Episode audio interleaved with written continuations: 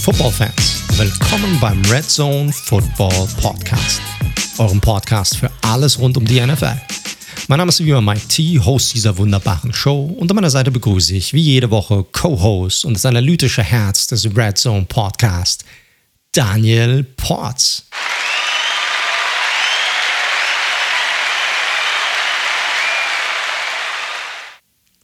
Servus Daniel. Wunderschönen guten Tag. Hallo. Wunderschönen guten Abend wünsche ich dir. Wie geht's dir, mein Lieber? Gut. Gut. Ich kann mich nicht, nicht beschweren. Äh, halb erfolgreiches Sportwochenende hinter mir. Bisschen Bartour gemacht am Samstag. Wir hatten fantastisches Wetter hier in München äh, und haben den Tag über genutzt und sind etwas von Bar zu Bar gezogen. Haben uns abends das Nordderby natürlich noch bei mir zu Hause angeschaut. Das ist ja sicherlich ein Thema, über das du bestimmt sprechen möchtest. Und ja, Unbedingt. Das war ein solides Wochenende. Ja, hört sich gut an. Hier hat es nur geregnet in der Schweiz. Aber trotzdem war ein angenehmes Familienwochenende. Sportlich gesehen war es nicht ganz so erfolgreich.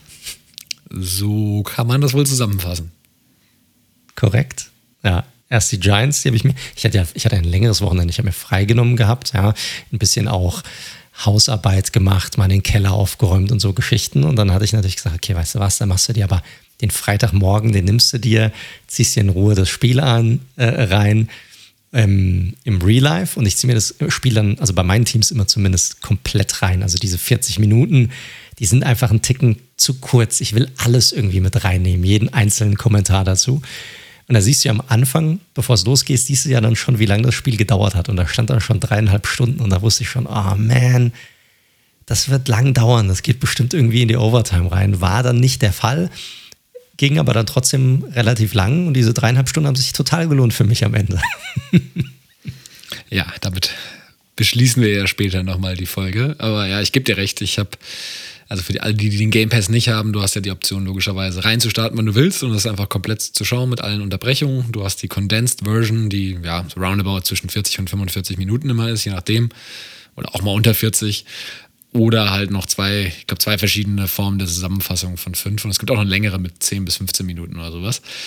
Die, die längere habe ich noch nicht gesehen dieses Jahr. Ja, die ist bei YouTube, glaube ich. Es gibt längere bei YouTube nochmal irgendwie von der NFL, ja. dann ist die nicht im, im Game Pass. Und ich halte es wie du. Also ich hatte ja auch das, ich hatte es ja schon in meiner Fantasy Football Liga, sprechen wir auch gleich noch zu, schon geschrieben gehabt. Ich hatte dieses Wochenende die Sondersituation, dadurch, dass ja mein Fußballteam oft sonntags spielt durch die Europa League und die Raiders auch im frühen Slot waren, dass wirklich das Footballspiel hat vor dem Fußballspiel tatsächlich angefangen. 19 Uhr Kickoff in Pittsburgh also und 19.30 in Wolfsburg. Ja, komische An An Anstoßzeiten waren das am Sonntag, fand ich irgendwie. Ja. Ich meine, vier Spiele hatten, gab es in der ersten Liga, korrekt? Äh, drei, drei glaube ich. Drei waren am Sonntag. Aber ja, ich musste mich dann entscheiden und da das dann beim Game Pass ein bisschen besser geregelt ist, dass man später einsteigen kann und man ja dann ein paar, paar Werbepausen unterbrechen kann, habe ich erst viel, viel später von dem glorreichen Sieg der Las Vegas Raiders erfahren als die meisten anderen. Ja, seid so ein bisschen das Team der Stunde zurzeit, muss man sagen. Ja, zwei starke Gegner geschlagen und ja, also ziemlich besser könnte eigentlich der Start in die Saison nicht gelingen wie bei euch. Naja, ich habe ja letzte Woche gelernt, eine Schwalbe macht noch keinen Sommer. Von daher.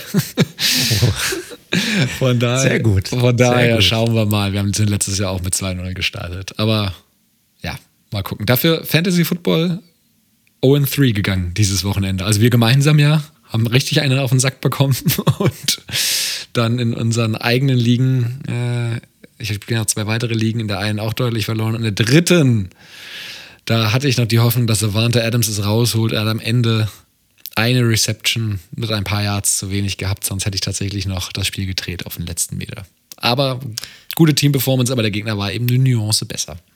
Aaron Jones hat es für mich rausgeholt, muss ich sagen. Ich habe meinen ersten Sieg reingeholt in meiner Liga und zwar dann am Ende des Tages, am Ende des Tages, ziemlich deutlich sogar. Also ich war Zweitpunktbester an vergangenen Wochenende in meiner Liga. Meine Leute haben performt, vor allem ganz großes Kino. Mein Kicker, Graham Gano von den Giants. fünf Field Goals gemacht. Ich hätte den Sieg aber trotzdem lieber mitgenommen von den Giants als diese fünf Field Goals am Ende. Aber so ist es nun mal. Man kann es sich nicht aussuchen. Das ist leider so. Tja, aber macht auf jeden Fall Bock und äh, gucken, wie es in der nächsten Woche weitergeht. Ich hatte, wie gesagt, mein Team, mein Team hat auch performt, das eine zumindest, aber der andere war eben besser. So ist es manchmal. So ist es manchmal, genau. Aber läuft ganz gut bisher. Finde ich auch weiterhin in der Liga. Wie gesagt, Leute, ziehen mit.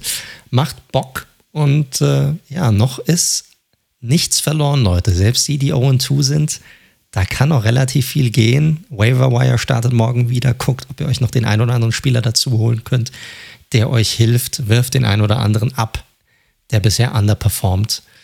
Dann sehen wir weiter. Kommen wir auch nochmal dazu während einigen Spielen. Da gibt es so ein paar Spieler, die könnten, ich glaube, die sind, sind gute Pickups im Fantasy. Definitiv. Sehen wir dann. Sehen wir dann. Aber ja, gut, ansonsten, wir haben wieder eine vollgepackte Sendung, Leute.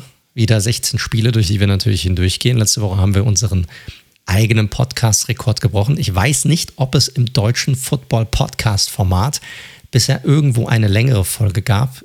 Daniel, du hast, es, du hast die Podcast schon ein bisschen länger, glaube ich, als ich im deutschen Bereich zumindest. Wir waren bei drei Stunden, waren es drei Stunden, sechs Minuten? Nicht ganz sicher. Aber wir haben auf jeden Fall diese magische Marke geknackt. Und ich bin ganz ehrlich, Leute, ich hoffe, es war das einzige und letzte Mal, dass wir so lange zusammenkamen, weil es war doch echt verdammt anstrengend irgendwann. Aber ich denke, dass wir schon, es wird nicht kurz sein, aber ich hoffe mal, dass wir diese Marke heute, heute nicht knacken werden. Das hoffe ich auch nicht, deswegen genug der vielen Einleitungsworte und des Updates. Lass uns, Update ist ein gutes Stichwort. Lass uns doch mal auf die Verletzungen und die News sozusagen schauen. Ja, die News bestehen ja eigentlich hauptsächlich nur aus Verletzungen diese Woche. Das ist leider so. Auch in der zweiten Woche. Klar, erste Woche ist immer ja, totaler Fuck-up. Da hast du immer alle möglichen Leute, die dann, die dann runtergehen. Aber auch diese Woche haben wir wieder ein paar Verletzungen. Ich fand es nicht mehr so krass wie in Woche 1. Aber der eine oder andere war dabei. Auch wieder ein paar sehr unglückliche Fügungen. Und ja, willst du uns mal kurz durchführen, Daniel? Ja, vielleicht mal generell so das äh, übergeordnete Thema Quarterbacks. Es hat wirklich einige Quarterbacks ja. erwischt. Ähm, von, ich mache es jetzt wirklich, probieren einigermaßen schneller zu machen. Tyrod Taylor, der super gespielt hat, auch wieder gegen die Browns, kommen wir ja später zu ist raus, mindestens vier Wochen wahrscheinlich. Da wird jetzt Davis Mills, der sehr überraschende Pick, der auch, ja, nachvollziehbarerweise ein bisschen wackelig aussah. Der wird jetzt erstmal seine Chance kriegen, sich auf der großen Bühne zu beweisen. Dann hat sich Andy Dalton verletzt am Knie, ist allerdings nichts gebrochen oder strukturelles, also Knie, Kniescheibe gebrochen, meinte ich jetzt, nicht das Knie gebrochen, aber auch keine Bänderverletzung. Da ist er wohl Week to Week Mal schauen, Day to Day, was da so kommt oder ob Justin Fields quasi die Show übernimmt. Und dann gab es auch noch bei Tour, äh, der hat einen harten Hit relativ ja. früh eingesteckt hat eine Rippenprellung, was äh, ich weiß, ich hatte es noch nicht, aber von allen, ich habe schon mal von Leuten gehört, die es hatten, beziehungsweise auch eine angebrochene Rippe, da kannst du ja nichts machen vor allem, das ist ja die Scheiße. Und es tut halt einfach weh bei jedem schweren Atemzug. Von daher auch da noch nicht klar, ob er spielt oder Jacoby Preset weiterhin übernehmen wird, wie er es schon gemacht hat im Spiel. Und ja, zumindest bei mir, Derek Carr, der sah auch kurz mal so aus, aber seinen Enkel getwistet hätte, dass, der hat dann aber weitergespielt. Von daher, äh, das ist nämlich ganz gut, weil Mariota ist ja auch schon auf der IR. Da müsste dann müssten wir zum dritten Quarterback schon übergehen. Wer ist das bei euch? Die Legende Hab ich gar nicht auf dem Nate Peterman. Oha. Die Legende des Nate Peterman könnte weitergehen. Hat ja, hat ja mal Tyro Taylor verdrängt, ne? Also so schließt sich der Kreis zu der ersten Verletzung. Äh, gut. Ja, also Quarterbacks diese Woche, äh, ja, so ein bisschen under fire, muss man sagen. Ah, Carson Wentz, habe ich auch noch vergessen. Carson Wentz, ja. beide Knöchel. Ja. Wie auch immer das, das geht. stimmt, obwohl da auch noch nicht ganz klar ist, ob er überhaupt ausfallen wird oder ob er Zeit versäumen wird, sozusagen. Die Spiele nicht mitmachen wird. Ja. So.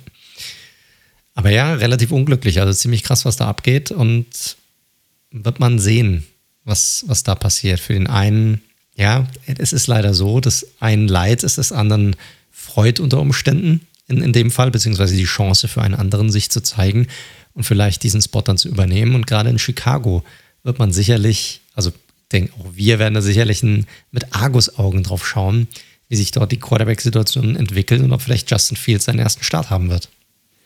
Ja, ich bin gespannt. Nagy hat gesagt, sollte Dalton fit sein, ist er weiterhin QB Number One. Aber dazu können wir ja, wie die beiden ausgesehen haben, können wir ja später nochmal einsteigen. Korrekt. Genau. Genau. Ansonsten gab es immer noch zwei weitere interessante Verletzungen. Einmal eine, die relativ bitter ist für alle Eagles-Fans da draußen. Äh, Brandon Graham, der Defensive End, der Pass-Rusher, äh, ist auch verletzt und soweit, so wie ich das gelesen habe, fällt er auch die komplette Saison aus. Ne? Ja, Achillessehnenriss, wenn ich das richtig mitbekommen habe. Ja. Das ist natürlich mega bitter, weil Graham ganz klar der beste Pass-Rusher ist bei den, äh, bei den Eagles. Ja, Gerade in den letzten ein, zwei Jahren hat er nochmal einen richtigen Step auch nochmal nach vorne gemacht ähm, und war da sicherlich unter den Top 10 in der Liga, meiner Meinung nach. Also konstant jemand, der Druck kreiert. Also das ist echt ein herber Ausfall für diese Defense, die bisher auch recht gut aussah, muss man sagen. Und dann äh, ist auch Jarvis Landry heute auf der Injured Reserve Liste gelandet von den Browns. Und auch hier ist nicht ganz klar, wie lange er ausfallen wird. Also mindestens natürlich erstmal drei Spiele. Das ist klar, sobald du auf der Injured Reserve Liste landest, fällt man mindestens drei Spiele aus. Ob es dann noch länger wird darüber hinaus, das wird sich zeigen. Aber natürlich auch das ein bitterer Ausfall für die Cleveland Browns. Ja, definitiv, vor allem, auch wenn es natürlich ein ganz anderer Receiver-Typ ist, OBJ ja auch wieder nicht gespielt hat. Also der wird, ja. gehe ich mal davon aus, nächste Woche dann spielen. Aber ja, der hat sich letztes Jahr in der Saison verletzt und war jetzt noch nicht ready für die ersten beiden Wochen. Von daher, in welcher Form kommt OBJ zurück? Das ist, glaube ich, dann die spannende Frage. Und Landry ja. ist halt Mr. Reliable, ne? muss man sagen. Ein bisschen Korrekt. unterschätzter Receiver. Ja, ist er. Er ist halt nicht ja, er ist halt ein mega super Route Runner, hat sehr, sehr gute Hände und er ist halt nicht der, der mega Speedstar oder der super flashige Spieler, aber er ist halt einer der, ich glaube, in den ersten drei oder vier Saisons hatte er, glaube ich, ähm, war auf Rekordkurs, was die Catches pro Saison angeht, weil er einfach ja, so zuverlässig ist, wie du es ja gerade auch genannt hattest. Und das ist ein definitiv herber Auswahl. Und bei äh, Beckham Jr. muss man natürlich sehen, nicht nur wie ist er drauf, sondern wie führt man ihn heran. Also ich bezweifle es, dass er reinkommt und dann sofort irgendwie 100% der off offensiven Snaps irgendwie spielen wird, sondern das wird ähnlich sein wie bei einem Saquon Barkley zum Beispiel, der wird wahrscheinlich reinkommen und vielleicht kriegt er erstmal 40, 50% der Snaps und dann jede Woche wird es ein bisschen mehr werden. Und dann darauf zu bauen, dass der da irgendwie die Kohlen aus dem Feuer holt für diesen Receiving Core, das bezweifle ich. Ja, sehe ich ähnlich. Ja, wieder ein bisschen was passiert, weniger als in Woche 1. Und Leute, dass diese Liste erhebt, hat keine Vollständigkeit. Da gibt es noch tausend andere Spieler, die irgendwie mal rausgeflogen sind. Äh, weniger prominente Namen, teilweise Rotationsspieler. Ähm, von daher, siehst uns nach, dass wir jetzt uns erstmal nur auf die QBs und die prominentesten Namen hier konzentriert haben. Sonst ist das Intro schon wieder eine Dreiviertelstunde. Korrekt. Korrekt, gut. Ansonsten haben wir aber keine Themen gehabt. Großartig diese Woche, richtig? Nicht, dass ich wüsste. Wir können in den Spieltag einsteigen. Wunderbar, dann können wir in den vergangenen Spieltag einsteigen, Leute. Und wie es bei uns ist, wir wollen natürlich, letzte Woche war es ein bisschen nicht ganz so mega strukturiert. Wir haben es ein bisschen probiert, aber irgendwann äh, war es ein bisschen wild und wir probieren ein bisschen mehr Struktur reinzubringen diese Woche. Und normalerweise ist es auch so, wie wir es handhaben. Wir starten immer mit dem letzten Spiel der Woche, das heißt auch mit dem Monday Nighter. Da geht's los und äh, da haben, ja, letzte Nacht die Green Bay Packers gegen die Detroit Lions gespielt und die Packers haben dieses Spiel trotz des, ja, ich sag mal, des Blowouts, den sie in Woche 1 hatten gegen die Saints, erwartungsgemäß gewonnen. Oder siehst du das anders? Nee, natürlich nicht. Also waren äh, deutlicher Favorit. Ich hatte auch bei Twitter ging ein Wettschein rum von jemandem, der, ich glaube, für einen Einsatz von 25 Dollar, man weiß ja nie, ob die echt sind, da ist ja viel Fake ja, ja. Mist dabei, irgendwie 400, 500.000 Dollar hätte gewinnen können, wenn die Lions gewonnen hätten.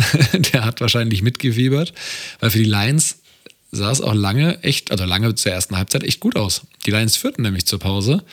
Äh, Goff bis dahin auch mit einem guten Spiel innerhalb der Struktur. Also da muss man sagen, hat Anthony Lynch ihm echt die passenden ja, Tipps und Tricks und das passende Playbook an die Hand gegeben. Und ja, Goff sehr einfach irgendwie, effizient, akkurat, hier und da auch zu Fuß ganz gut unterwegs und hat den Packers echter Probleme gemacht. Aber dann zweite Halbzeit hat die, hast du einfach gemerkt, dass diese Offense der Lions nicht mit der Pace der Offense der Packers mithalten kann. Da haben dann Rogers aufgedreht, Aaron Jones, der natürlich ein Mega-Spiel hatte, 115 Scrimmage Yards, vier Touchdowns, davon drei Receiving Touchdowns, was auch Career High für ihn bedeutet. Und ja, das war natürlich ein mega Spiel für ihn, für alle Fantasy-Owner natürlich auch. Und das in der Kombination mit dem Devonta Adams, der wieder über 120 Yard war, und Allen Rodgers, ich will mal, ich glaube, das kann man sagen, zurück in der Form der Vorsaison, war dann einfach too much für die Lions. Ja, obwohl sie natürlich, ich, weiß nicht, ob, also du hast schon recht, ich gehe schon komplett mit dir mit, aber ich glaube, sie hätten schon auch in der zweiten Halbzeit nochmal die Chance gehabt, das Spiel enger zu halten, als es dann am Ende war. Also du hattest ja vor allem dieses eine Play, das war ja dieses, äh, ich glaube, Third Down und äh, 12, 13 Yards irgendwie. Und da hat ja Rogers diesen mega langen Pass auf Devante Adams, äh, um, um das Third Down zu konvertieren das hat ja irgendwie so ein bisschen die Luft, hatte ich das Gefühl, so aus dieser Defensive rausgerissen, die ja echt eigentlich einen ordentlichen Job gemacht hatte bis dahin gegen Rodgers und diese Packers Offense.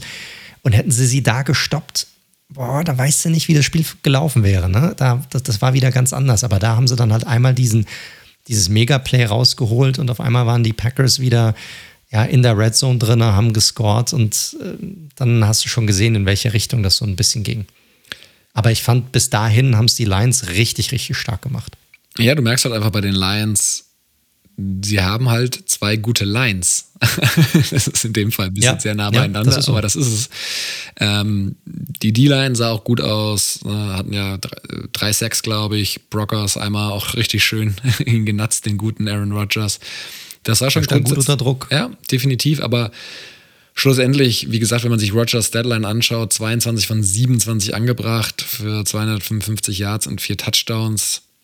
Der hat keine Fehler gemacht. Also super ruhig. Hat, klar, der hat drei Sacks gefressen, Logo. Aber mit fortlaufender Zeit immer besser und vor allem, was auch den Unterschied gemacht hat, die waren halt richtig eiskalt in der, in der Red Zone. Ne? Also da, wenn sie dann da waren, haben sie auch entsprechend zugeschlagen und äh, mit einem Touchdown gescored. Und wie gesagt, diese Lions Mannschaft hat Herz sicherlich und gibt sich eigentlich nicht auf, aber sie kann eigentlich, ja, ich weiß, dass sie in der ersten Woche 33 Punkte gemacht haben, aber sie kann eigentlich in Shootouts nicht mithalten. Das muss man schon ganz klar sagen. Nein. Weil, nein, wenn Quinton Cephas dein äh, bester Receiver ist, also Wide Receiver ist, dein bester Wideout ist, dann hast du grundsätzlich offensichtlich schon ein Problem, muss man sagen. Ja, aber wie gesagt, erste Halbzeit fand ich richtig stark. Also du hast ja auch Goff angesprochen. Ich fand, das sah auch ziemlich gut aus. Ja, ich fand vor allem, dass er auch gut außerhalb der Pocket teilweise sehr stark operiert hat. Ne? Also ist nicht nur stark drin geblieben, sondern wenn es halt irgendwie nicht funktioniert hat, ist er raus ausgewichen, hat auch mal den einen oder anderen Run genommen. Er ist ja jetzt auch nicht der, das hat einem ab und an mal ein bisschen unbeholfen aus, muss man auch sagen, aber er hat es trotzdem irgendwie umgesetzt. Er hat auch die First Downs auch rausgeholt. Ich glaube, irgendwie so ein 25, 30 Yard Run war, war auch mit dabei. Und äh, das hat er schon ganz ordentlich gemacht, aber dann gegen Ende hin, da hast du auch gesehen, da hat er dann ein bisschen zu viel probiert, da kam auch der ein oder andere Fehler dann dazu, aber in der ersten Halbzeit haben sie das echt stark gemacht. Also die hatten einen Plan, die haben das umgesetzt, die Andre Swift fand ich sah richtig, richtig stark aus auch. Ja, also das sind Sachen, ich meine, die haben jetzt zweimal hintereinander verloren, aber es ist jetzt nicht so, als wenn, also wenn ich jetzt Lions-Fan wäre, dann wäre ich jetzt nicht total down, nur weil ich jetzt zweimal verloren hätte, sondern ich finde, das sieht alles aus, als hätte es irgendwie Hand und Fuß. Bin ich komplett bei dir. Ich habe die Lions auch deutlich schlechter erwartet und habe eigentlich zwei Blowouts erwartet in Woche 1 und 2. Gut, deutlich ist es jetzt schon gewesen natürlich, aber wie gesagt, es war viel Positives dabei. Ähm, die Lions funktionieren gut. Goff war zumindest, wie gesagt, in der ersten Halbzeit und da das ganze Spiel, der hat okay gespielt, vollkommen in Ordnung. Dieser Touchdown-Pass auf Hawkinson, der war richtig nice. Das war nämlich ein super tightes Fenster. Ja. Ähm, auch wirklich eigentlich eine sehr geringe Wahrscheinlichkeit, dass der durchkommt, aber den hat er perfekt platziert. Und ja, mit diesem balancierten Game, was wir auch erwartet haben, was sie letzte Woche auch gezeigt haben und auch jetzt gestern gezeigt haben, ähm, unter der Einbindung von eben Swift, sowohl als Receiver als auch als Runner, Jamal Williams und dann natürlich als Hawkinson als ja, Target Nummer 1, werden die sicherlich noch den einen oder anderen ärgern. Die Line kann Druck kreieren. Das Problem ist halt so ein bisschen der Defense, was halt dahinter anfängt. Ne? Äh, Linebacker Core Collins geht noch, Anzalone, uah, ugly bisher. Und die Secondary kann halt. Die Secondary ist ein, ist ein Witz, ja, das ist so. Das ist leider so, das stimmt. Das stimmt. Aber so ein bisschen, was mir dann Sorgen machen würde, wenn wir nochmal auf die andere Seite gehen, zu der Packers-Seite, ist, dass die gerade an der Offensive Line solche Probleme hatten mit den Lions. Also klar, okay, die haben den einen oder anderen ordentlichen Spieler, aber dass sie so viel Druck kreieren können, hätte ich nicht gedacht. Nö, aber das ist natürlich das Problem, was wir ja auch schon angesprochen hatten und was letzte Woche auch zum Verhängnis wurde. Du hast halt mit Lindsley dein Star Center abgegeben in der Free Agency, abgeben müssen aus Cap-Gründen. Und David Bakhtiari ist halt noch raus in den nächsten Wochen. Und das, zwei Pro Bowler, oder zwei All-Pros sogar. Das musst du halt erstmal verkraften. Und dementsprechend nicht ungewöhnlich, dass sie da jetzt äh, erstmal strugglen. Äh, ich bin eher auf der anderen Seite der Line mal gespannt, ob da wieder mehr kommt. Ich meine, klar, Darius Smith ist jetzt ausgefallen als ja, ihr Number One Pass Rusher. Jetzt haben sie es mehr über Blitzing probiert, weil Goff mag ja Druck nicht. Und wenn du ihn nicht über den Foreman Rush erzeugen musst, dann halt übers Blitzen. Und haben das fast 40 Prozent der Snaps gemacht oder bei 40 Prozent seiner Dropbacks. Da bin ich mal gespannt. Ähm, die Lines für mich auf beiden Seiten sehr, sehr spannend. Nächste Woche geht es ja gegen die 49ers. Äh, da gibt es sicherlich eine Bewährungsprobe auf beiden Seiten. Ja, korrekt. Korrekt. Aber ja, ich fand es war ein interessantes Spiel und die Lions haben das Ganze, ich sag mal, eine, eine ganze Zeit lang sehenswürdig gehalten. Definitiv. Und das ist schon mal mehr, als man, als viele vielleicht im Vorfeld gedacht hatten. Das ist so. Ich habe noch zum Abschluss zwei, zwei Freunde des Hauses sozusagen, wo ich ganz lustige Stats rausgefunden habe. Oder was heißt Stats? Ja, doch. Äh, Kevin King, den wir ja sehr gerne erwähnen, der ja gerade so ein bisschen. Ja, wir lieben Kevin King. Wir ja. lieben Kevin King und wir wissen, die Packers haben Jair Alexander auf der einen Seite, da brauchen wir nicht drüber reden. Der ist mega.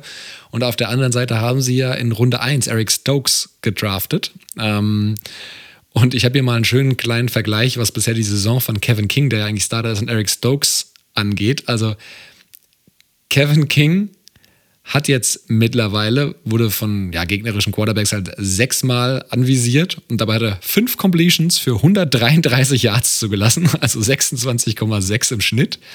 Geht so, könnte ein man sagen. Ein, ein wahrer Shutdown-Corner. Ein wahrer Shutdown-Corner. Eric Stones hingegen fünfmal angeworfen oder in seine Richtung geworfen, er hat nur eine Completion für fünf Yards. Also ich könnte mir vorstellen, dass es da relativ schnell einen Wechsel geben wird vielleicht doch nicht so ein dummer Pick gewesen. Nee, er sieht deutlich besser aus. Ähm, klar, profitiert natürlich davon, dass er mit Alexander auf der anderen Seite einen sehr guten Corner hat und eben natürlich auch die, die Safeties. Ja gut, aber dann wirst du auch getargetet ohne Ende, ne? Weil keiner will in die Richtung von Jair, Jair, Jair. Jair, Jair Alexander werfen. Ja, hängt immer davon ab, wie, wie die halt ihre Receiver rumschieben. Nee, aber in der Tat ja. sieht bis jetzt gut aus, der Mann auf jeden Fall besser als Kevin King. Und wir wollen ja auch nicht verschweigen, weil auf dem letzten Drücker wurde ja noch EQ St. Brown ins Active Roster hochgezogen von den Packers. Das heißt, die St. Browns Korrekt, ja. haben gegeneinander gespielt und hatten auch beide Receptions. Ähm, Ruff hatte drei Receptions für die Jahrzahl, habe ich hier nicht stehen.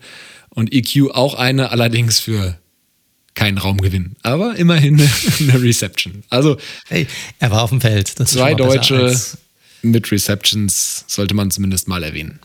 Ja, ich gehe davon aus, dass er relativ fix diese Woche wieder zurück zum Practice Squad wandern wird. Wahrscheinlich.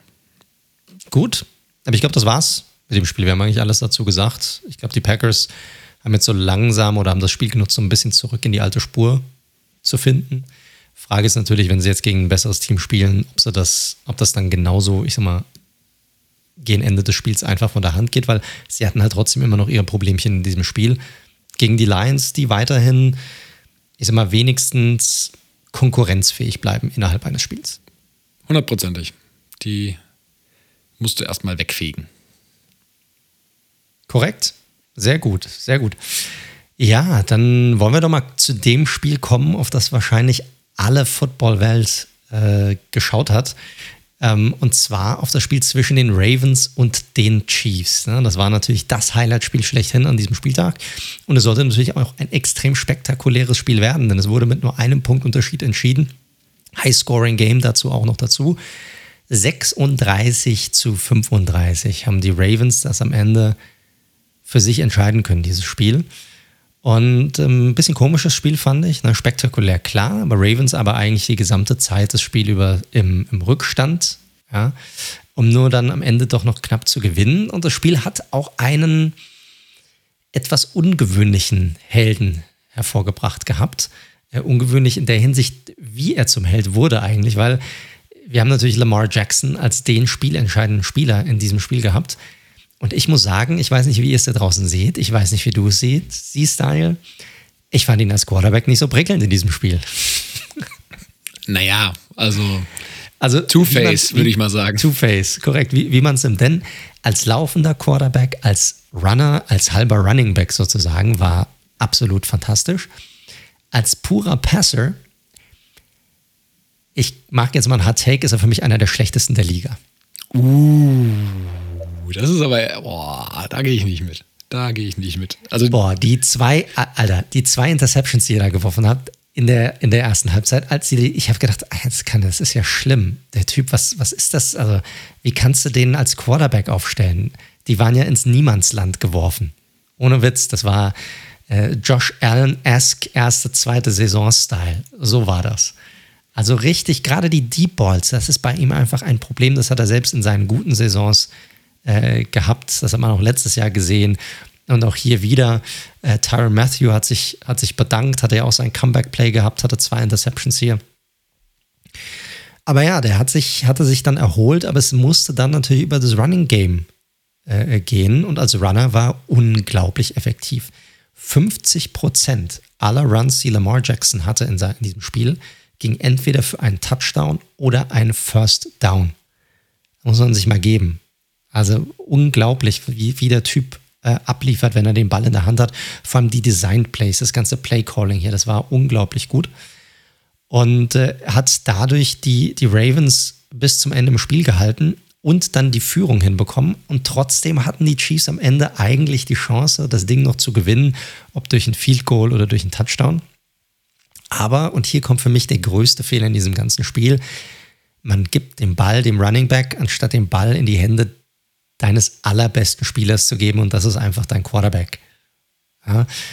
Äh, Clyde edwards nimmt den Ball, fummelt ihn, die Ravens äh, kriegen den Ball zurück, haben dann nochmal drei Versuche und beim vierten gehen sie dafür und damit eist dann Lamar sozusagen das Game oder das Spiel und die Ravens gewinnen dieses Ding. Also unglaubliches Hin und Her. Die, die Chiefs für mich eigentlich ganz klar das bessere Team in diesem Spiel, das gesamte Spiel über bis halt ganz zum Schluss. Ja, war ein interessantes Ende. Also Clyde Edwards Haller, so richtig kommt er noch nicht in Gang, muss man sagen. Der Fumble war natürlich jetzt bitter. Ich meine, ist ja klar, was sie davor hatten. Die Uhr sollte weiterlaufen und ich hatte ihn jetzt auch nicht als Running Back mit Fumble-Problemen im Kopf. Ähm, von daher kann ich den Move da grundsätzlich schon, schon nachvollziehen, aber natürlich sehr, sehr bitter. Ähm, weil die Chiefs dann für mich auch aufgrund der Historie, seit Lamar bei den Ravens ist, äh, sahen sie ja immer sehr schlecht aus gegen die Chiefs und dementsprechend hätte ich nicht erwartet, dass die Ravens das drehen. Zumal sie mir auch offensiv nicht gefallen haben gegen die Raiders, muss man auch noch sagen. Ja gut, gegen die Ravens war nochmal eine ganz andere Geschichte. Da war vor allem die Offensive Line extrem schlecht. Das war diesmal eine komplett andere Geschichte hier. Diesmal hat die Offensive Line ziemlich gut gehalten. Die Chiefs Defense, vor allem halt der Pass Rush, war praktisch gar kein Faktor in diesem Spiel. Ne, Chris Jones war, hatte ein halbes Tackle, also wo er dazu kam, das war's, sonst hat man von ihm das ganze Spiel über nichts gehört. Also da haben sie auf jeden Fall einen Step nach vorne gemacht im Vergleich zu dem Spiel gegen deine Raiders. Ansonsten, Lamar hat mir darüber gesprochen, Passer, Runner, für mich stellt sich hier immer die Frage, das ist ja toll, das ist super, total spektakulär und ist ja geil, solche Spiele in der Liga zu haben. Gewinnst du so irgendwas? Also auf Dauer wenn du so spielen musst, wenn du es als Perser gar nicht hinbekommst. Naja, ja. gar nicht. Also ich hatte jetzt extra nochmal nachgeschaut gehabt, ob ich es jetzt falsch abgespeichert hatte. Er hatte ja 69 Prozent seiner Pässe angebracht. Ne? Das ist ja wirklich ein ordentlicher Wert. Also von daher. Ja, aber alles, was Deep ging, war einfach voll für die Hose. Das, das ist in der Tat richtig. So. Das ist in der Tat richtig. Das ist halt dieses One-Trick-Pony. Wenn das eine nicht funktioniert, was machst du denn dann? Naja, also wie gesagt, ich glaube schon, wenn sie weiterhin kreativ äh, Hollywood Brown einsetzen und Mark Andrews, da war jetzt auch schon mal ein Step nach vorne, dann glaube ich, muss er auch nicht zwangsweise deep gehen jedes Mal. Ja, Marquise Brown hast du gerade angesprochen, der hatte tatsächlich ein, für mich überraschenderweise ein ziemlich gutes Spiel, weil er ist ja so ein bisschen Up-and-Down-Player. So richtig Konstanz hat er bisher in seine Spiele noch nicht reingebracht. Er hatte sechs Receptions für 113 Yards und einen Touchdown. Also auch das erste Mal, wo man wirklich sagen kann, dass er in einem großen Spiel auch mal abgeliefert hat. Nicht nur, dass er generell abgeliefert hat. Mark Andrews auch, der sei ja in der ersten Woche gegen deine Razors auch praktisch kein Faktor gewesen. Fünf Receptions gehabt für knapp unter 60 Yards. Und das Running Game natürlich insgesamt stark. Also außerhalb von Lamar, der knapp über 100 Yards Rushing hatte, hatten die Ravens insgesamt über 250 Yards Rushing. Das müssen wir mal machen. Wie immer. Äh, sagen. genau. Und dort und dort war es halt echt so, dass auch viele echt gut dazu beigetragen haben. Also du hattest natürlich Sherman den Backup und dann hast du ähm, äh, na, äh, Latavius Murray hat auch wieder einige Carries bekommen, auch nicht wieder, also diese Yards per Carry war nicht wirklich gut, aber es halt ne, die, diese, harten, diese harten Läufe, die hat er genommen, hat einen Touchdown auch gehabt Und ich fand auch Devontae Freeman in seinen zwei Carries, die er hatte, hat er echt, der hat noch Juice, Mann. Also der ist echt noch, der hat Power, der Typ. Das muss man sagen. Gefällt mir gut. Aber der allergrößte Unterschied und vielleicht auch der Grund, warum die Ravens überhaupt so lange mit in diesem Spielbahn war, den, äh, bei, gegen die Chiefs war, dass sie defensiv einen komplett anderen Ansatz gefahren sind in diesem Spiel als noch die Spiele davor. Also das muss man sich einfach nur mal vergleichen. Die, die Ravens sind generell eine Blitzing-Defense. Also die sind eine der Defensiven, die am häufigsten blitzt in der gesamten Liga. Die, der Prozentsatz liegt so meistens zwischen 40 und 50 Prozent bei denen. Und das war auch bislang in allen Spielen gegen die Chiefs eigentlich so. Diesmal, und, und das hat bisher nicht funktioniert, weil Mahomes einer der besten Quarterbacks ist gegen den Blitz. Und diesmal hat der Defensive Coordinator Wink Martindale ein komplett anderes Konzept genutzt. Hat diesmal bei noch nicht mal 20 Prozent aller äh, Snaps geblitzt, äh, was natürlich deutlich unter dem liegt, was sie normalerweise machen. Und es hat dann auch dazu beigetragen, dass die Chiefs, was den Deep Ball anging, einfach überhaupt nicht stattgefunden haben. Also Tyreek Hill wurde komplett aus dem Spiel genommen, hatte auch oft Double Teams gegen sich. Das heißt, es gab viele kürzere Pässe, viel underneath, wo die, wo die Bälle dann in die Arme sozusagen der Receivers geworfen wurden und die haben sozusagen mit ihren Yards after Carry dafür gesorgt, dass die Chiefs das Feld runterlaufen konnten. Kelsey hatte hier einen richtig krassen Touchdown. Der war nice. Du den gesehen der hast. War nice. Der war richtig nice. Also ist auch nochmal 30 Yards gelaufen genau. und hat praktisch die halbe Defensive auf seinen Rücken mitgeschleppt dadurch. Also ziemlich geil gemacht. Muss man sagen. Solltet ihr euch echt nochmal echt noch rein, äh, reinziehen. Also das haben sie, haben sie gut hinbekommen. Und klar, du kannst die Chiefs einfach nicht ein ganzes Spiel über ausschalten. Das geht halt nicht. Die finden ihre Wege. Dafür ist auch ein, ähm, Andy Reid einfach viel zu kreativ in seinem Play-Calling.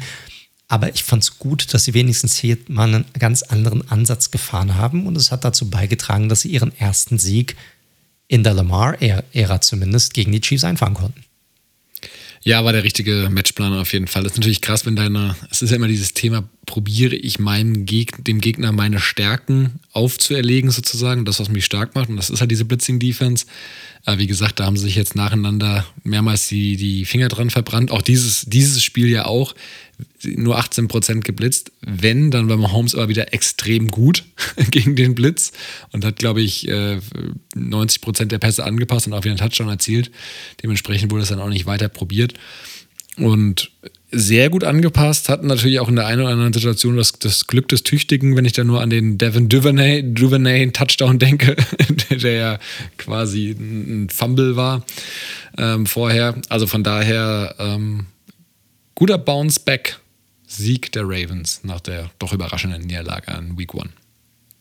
Ja, kann man nicht, kann man nicht anders sagen. Also die, ja, die Chiefs irgendwie also, du hast so ein bisschen das Gefühl gehabt, ja, sie haben die Punkte gemacht, aber so richtig hundertprozentig wohl haben sie sich nicht gefühlt dabei.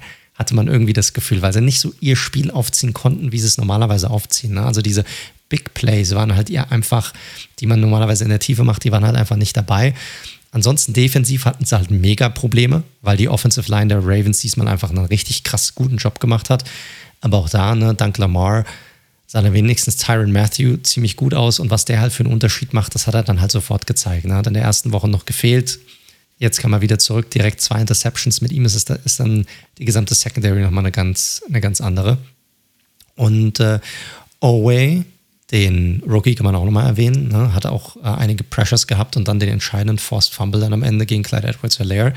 Also auch hier der First-Round-Pick kann man ruhig mal erwähnen, dass er hier ein, ein gutes Play gemacht hat. Und ja, insgesamt muss ich sagen, ist schon ein verdienter Sieg der Ravens. Die, die Chiefs haben es irgendwie nicht geschafft, komplett ihr Ding zu machen. Irgendwie verdient, aber auch glücklich. Verdient, aber auch glücklich. Ja, ja, kann man, kann man mitgehen. Also wie gesagt, ich hatte, ich wusste das Ergebnis vorher, als ich es gesehen hatte und dachte mir dann so beim, beim Schauen, äh, dass das, ich hätte eigentlich zu keinem Zeitpunkt gedacht, dass die Chiefs das aus der Hand geben. Deswegen, sie waren für mich schon das optisch bessere Team. Aber wie gesagt, Lamar kam nach seinen zwei hässlichen Interceptions halt echt stark zurück. Sie haben sich angepasst dem Gegner ähm, und haben ihm halt, genau wie du vorhin schon gesagt hast, ja, auf, auf den lieben Tyreek, da wirst du gar nichts, dann probier halt die anderen anzuwerfen, das nehmen wir in Kauf, das haben sie in Kauf genommen. Ähm, und aber eben einen Punkt mehr gescored am Ende und zur richtigen Zeit das, den Turnover eben forciert. Von daher, ja, verdient, aber das, das sind auch weiterhin für mich, das sind diese Week One Overreactions, das sind auch weiterhin zwei der Top drei, vier Teams in der AFC, von daher. Ja, klar, kommen. normal, normal, absolut, absolut. Es ist halt, ja, also man, man, kann ja halten, was man davon will. Die machen es natürlich super und Lamar Jackson ist ein absoluter Superstar und ist ein wahnsinnig spektakulärer Spieler. Es, ich muss sagen, es stört mich halt so ein bisschen bei den Ravens, dass sie halt dieses wenn es darüber hinausgeht, was sie gut können, dann wird es schwierig bei denen. Das ist so das, was mich an diesem gesamten Konzept so ein bisschen stört. Bei denen muss alles perfekt laufen, damit sie halt gewinnen. So ein bisschen. Naja, immerhin sind sie diesmal, das war ja nicht so ihre Stärke, nach dem Rückstand zurückgekommen. Das, das stimmt, da hast du auch wieder recht. Ja, nachdem sie letzte Woche ja nach einem Vorsprung, den sie normalerweise gar nicht aus der Hand geben, dann doch noch verloren haben, haben sie diese Woche dann tatsächlich nach einem Rückstand, dem sie normalerweise nicht mehr hinterherkommen, dann doch noch gewonnen. Also zwei unterschiedliche Gesichter gezeigt. Auch diese Woche. So sieht's aus. Also Leute, die Chiefs müssen nicht um die Playoffs bangen. Von daher kein Problem. Ähm, 1 und 1 wird es ein 500-Team. Ja. Brauchen sie noch einen Unentschieden. Genau. Ansonsten hast du noch irgendwas hinzuzufügen. Nö. Nächste Spiele der beiden sind gegen die Lions und gegen die Chargers. Also ich glaube, das, das Chargers-Spiel sollte sicherlich interessant werden. Ja. Lions, jo. Wird man sehen. Wird man sehen. Gut, was ist unser nächstes Spiel in der Liste? Auch eins der Spek vielleicht das spektakulärste neben dem Spiel kann man sicherlich diskutieren. Das war auf jeden Fall eine ganz schöne Quarterback-Show, die aufgezogen worden ist, auf beiden Seiten wohlgemerkt. Wir reden von den Arizona Cardinals gegen die Minnesota Vikings. 34 zu 33. Ähm, die Cardinals haben anscheinend kurz vor Week One unsere Prediction-Folge gehört und sagen, okay, diesen beiden Lappen da aus Deutschland und der Schweiz, den zeigen wir erstmal, welcher Coach hier zuerst fliegt und wer richtig enttäuschen wird und wer hier nur sechs Siege holt. Nee, sie haben uns Lügen gestraft. Das war zwar eine enge Kiste, aber sie haben am Ende 34 zu 33 gewonnen. Und das war ein dramatisches Finish, muss man sagen, denn der Kicker Craig Joseph von den Vikings, der bis dahin zwei 50 plus Jahre da reingeknallt hatte, sehr souverän, hat halt einfach das 37 Yard Field Goal am Ende vergeben. Und somit. Ja, Wahnsinn, dass sie das liegen gelassen haben. Unglaublich.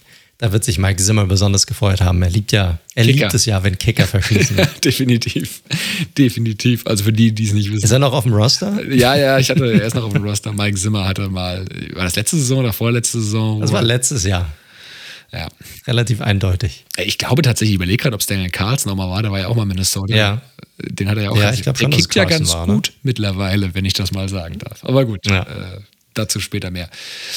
Also grundsätzlich war es ein wilder Shootout, vor allem in Halbzeit 1, wo es wirklich Highlight-Play nach Highlight-Play also für die, die im äh, späten Fenster war das ja Red Zone geschaut haben, da wurde sehr oft äh, zu, den, zu diesem Spiel geschaltet. Und es war halt wirklich geil. Also zuerst hatten die, die Vikings die Oberhand und dann hat der kleine Kyler Murray aufgedreht, vor allem in, in Kombination mit dem genauso kleinen Rondell Moore. Unter anderem ein mega spektakulärer 77-Yard-Score, ähm, wo er sich auch erst freiläuft und dann ja, gegen die Hand sozusagen diesen, diese Rakete da rauswirft. Also man muss schon sagen, diese ganzen Quarterbacks, die auch so eine Baseball-Vergangenheit hatten, das hat ja auch Patrick Mahomes genauso und eben auch Kyler Murray, der war ja auch schon äh, gedraftet im Baseball, die haben echt nochmal so einen, so einen besonderen Wumms und eine besondere Art, den Ball zu werfen, auch immer. Das ist schon sehr, sehr spannend zu sehen, muss man sagen. Ja, so ein bisschen mehr aus dem Handgelenk heraus. Ja, mal so aus dem Handgelenk 77 Yard. Korrekt. Korrekt. Ja. Das ist so. Also, Aber ich fand es auch krass, also sehr spektakulär, ne? Also diese, diese Mini-Kombo, die sie da haben bei den Cardinals jetzt, ne? Mit Murray und Rondé Moore, der echt auch gut aussah, der aber auch den einen oder anderen Fehler hatte. Also da sieht man schon, dass er noch nicht so ein, ah, der muss den Ball ein bisschen besser securen auch, da muss er mal ein bisschen aufpassen, aber was der teilweise da, wie er die Leute da hat stehen lassen, das war schon echt geil. Definitiv. Die, die kleinen Jungs, die da schnelle Haken schlagen. Also Murray, muss man einfach ganz sagen, ich finde, war ich jetzt auch so auf der einen oder anderen Webseite so, ja, MVP-Kandidat und sowas. Ich so, boah, naja, dafür hat er mir ein bisschen zu viele komm. Fehler, ehrlicherweise ja, auch drin. Ja, also, das ist halt spektakulär und unterhaltsam. Und das meine ich auf beiden Seiten des Balls. Du hast halt diese Wahnsinnsplay, wo er außerhalb der Struktur Sachen kreiert, die, da gebe ich, da gebe ich, das gebe ich ihm 100 Prozent, das können in der Liga vielleicht drei, vier andere und sonst keiner. Sowohl mit den Füßen als auch mit seinem Arm. Aber dann hat er halt auch diese richtig stumpfen Interceptions drin. Ne? Und die beiden waren schon wieder wirklich ein bisschen Luftzug im Kopf, also wo er da die Dinger hingeworfen hat. Und deswegen bin ich eher äh, noch nicht so weit, wie der andere ihn so hoch zu, zu loben. Nein, absolut nicht. Absolut nicht. Aber ich meine, die Cardinals gewinnen. Ich meine, das, muss, das gehört halt dazu. Wenn du ein MVP-Kandidat sein willst, dann muss dein Team gewinnen. Und dann wird halt irgendwann mal drauf geguckt, okay, alles klar, jetzt ist dein Team irgendwie 6 und 2 oder 7 und 1 und sowas und du spielst auch noch ziemlich gut, dann gehörst du in die Conversation dazu. Aber wir haben halt jetzt erstmal Spieltag 2 abgeschlossen. Korrekt. Also versteht mich nicht falsch, er hatte, wie gesagt, diese zwei wirklich bescheuerten Interceptions. Die eine war ja auch ein Pick 6. Ansonsten hat er aber 29 von 36 angebracht für, angebracht für über 400 Yards und hatte auch äh, vier Total Touchdown, also Rushing und, und Passing.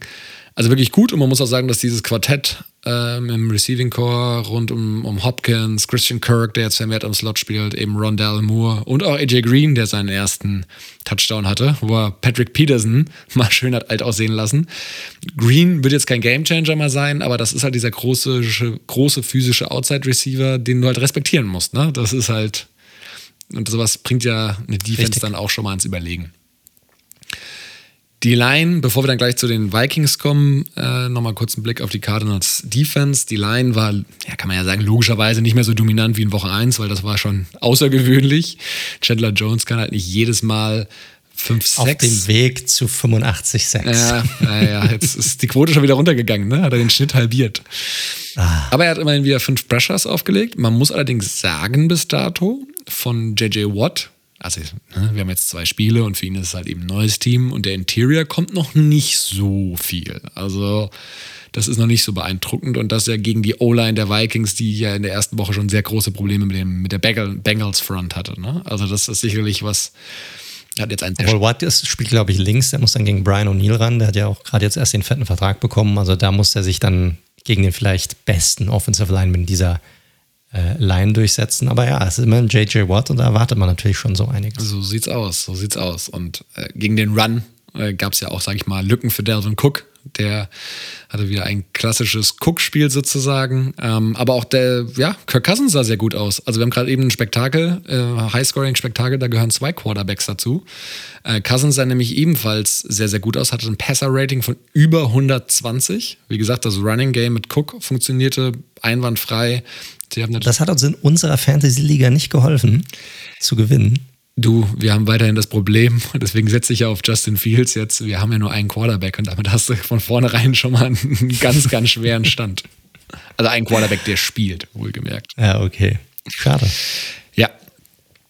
Ähm, wie gesagt, Offense sah gut aus. Sie haben sich offensiv auch wenig vorzuwerfen, fand ich. Natürlich bis auf diesen dummen, verkickten äh, Field Goal Versuch. Das Einzige, was man halt wirklich sagen muss, ist halt diese äh, Third Down Conversion Rate. 20 Prozent ist natürlich zu wenig, wenn du so ein offensiv starkes Normalerweise Team verlierst du damit eigentlich relativ klar, wenn deine Third Down Conversion Rate so schlecht ist. Ja. Das muss man auch sagen.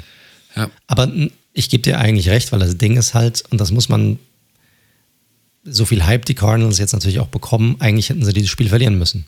Das muss man einfach so sagen, weil in 37 Jahre das ist halt einfach ein Chipshot eigentlich. Das ist ein extra Point, den muss er eigentlich machen und dann gehen die Vikings hier als Sieger vom Feld und das auch nicht, und dann kann man auch nicht sagen, unverdient. Nee, überhaupt nicht, denn was jetzt auch echt gut funktioniert hat in dem Spiel war der Passwash. Daniel Hunter, drei Sacks, ja, hat gegen den kleinen Kyler Murray aufgelegt und Kyler Murray muss man ja auch erstmal sacken, der, der, der ist ja durchaus wendig. Und was Mike Zimmer aber gar nicht gefallen wird, die Vikings haben jetzt zum fünften Mal nacheinander, oder ja, also zum fünften Spiel nacheinander 27 Punkte kassiert. Und das ist natürlich für einen Defensivguru wie Mike Zimmer, äh, ja, da kotzt er im Strahl. Kann man nicht anders sagen. Das ist ja die Secondary, ne? Also die sieht weiter nicht so prickelnd aus, das muss man einfach sagen. Da haben, da haben sie Probleme. Ich fand die Line auch echt stark. Also haben da echt, echt gut Druck äh, kreiert. Die haben echt eine gute Line. Ich mag auch die Interior, die hat mir letzte Woche schon gefallen. Ne? Der Pierce ist super Spiel, aber auch Delvin Tomlinson, ne? der Ex-Giant, der macht da echt einen richtig guten Job. Hatte, glaube ich, auch einen Tip-Pass, war, glaube ich, bei ihm auch dabei. Also der hat, der, der nimmt auch so viele Double Teams. Diese Line, die ist gut. Die, die wird die Vikings definitiv noch in dem einen oder anderen Spiel halten. Ja, Secondary ist halt so ein Ding, ne? Ähm, Patrick Peterson, wie gesagt, gefällt mir noch nicht so. Ich glaube wirklich, ich weiß nicht, ich weiß nicht ob man da noch so viel erwarten kann, ehrlich gesagt. Und äh, ansonsten ist da auch nicht mehr so viel zu holen. Mal gucken. Die Vikings ähm, war auf jeden Fall, muss man sagen, nach der schwachen Performance gegen die Bengals war das auf jeden Fall ein Schritt nach vorne. Aber jetzt kommt natürlich die nächste Herausforderung, denn für die Vikings geht es zu den Seahawks oder sie spielen gegen die Seahawks. Ich glaube, die Cardinals sollten mit den Jacks vermutlich wenig Probleme haben. Vermutlich. Ja, das sind immer so solche Trap-Games, das wird man dann sehen, kommen wir dann auch in unserer Tipprunde nachher noch dazu. Aber ich glaube, das Seahawks-Vikings-Game, das könnte ein richtig geiles Spiel werden, habe ich irgendwo, irgendwo im Gefühl. Also es sollte sehenswert werden, glaube ich, zumindest. Kann ich mir gut vorstellen. Dann lass uns auch weitermachen mit genau diesem Gegner von nächster Woche. Korrekt, das ist nämlich die perfekte Überleitung zu unserem nächsten Spiel und auch eines der ja, interessanteren Spiele diese Woche und sicherlich auch eines der spektakuläreren Spiele diese Woche. Und zwar zwischen den Seattle Seahawks und den Tennessee Titans. Das Titans, dass die Titans in Overtime mit 33 zu 30 gewonnen haben und hätten nie gewinnen dürfen. Korrekt. Das mal vorweg zu sagen. Ja. Weil was ein Spiel und was für, vergebene, was für eine vergebene Chance der Seahawks. Ja, diese hätten das Spiel einfach, die hätten das Ding gewinnen müssen. Die lagen schon äh, im, im, zweiten Viertel 24-9 vorne. Die lagen Anfang des vierten Viertels, ich glaube 30 zu 16 vorne. Also mit zwei Touchdowns liegst du im vierten Viertel vorne. Du hältst Derrick Henry in der ersten Halbzeit zu 35 Rushing Yards bei 13 Carries. Und dann kommt am Ende noch so ein Spiel raus. Der hatte in der zweiten Halbzeit 147 Yards Rushing und drei Touchdowns. Nur in der zweiten Halbzeit alleine. Du führst. Wie kannst du dich überrennen lassen? Weißt du, das, das so musst du mir auch erstmal klären. Dass so, oh Mist, ey, wir liegen hinten, aber was machen wir denn jetzt? Eigentlich müssen wir echt schnell aufholen, sonst haben wir keine Chance. Alles klar, lass uns den Ball laufen. Alter, Wahnsinn, Wahnsinn, dass sie das so hinbekommen haben. Echt. Ohne Scheiß. Als die angefangen haben, in der zweiten Halbzeit weiterhin den Ball einfach laufen zu lassen, habe ich gedacht, ey, die sind so hohl, die müssen doch, die müssen doch jetzt mal langsam rankommen. Die, die Seahawks scoren doch eh. Wie wollen sie denn da rankommen? Nee, Henry hat die einfach komplett überrannt. So. Und dann ging man, man ging praktisch, also wir können eigentlich ins vierte Viertel gehen. Die Seahawks haben das Ding eigentlich komplett noch unter Kontrolle, 30-16. So, und dann ging eigentlich alles komplett den Bach runter. 60 Yards Touchdown Run von Henry, dann zweimal eine Three and Out von den, von den Seattle Seahawks. Zwischendrin war, glaube ich, ein Turnover und Downs von den, von den Titans. Dann wieder ein Touchdown vom Hen von Henry. Und dann ist das Ding auf einmal wieder ausgeglichen. So, muss man sagen.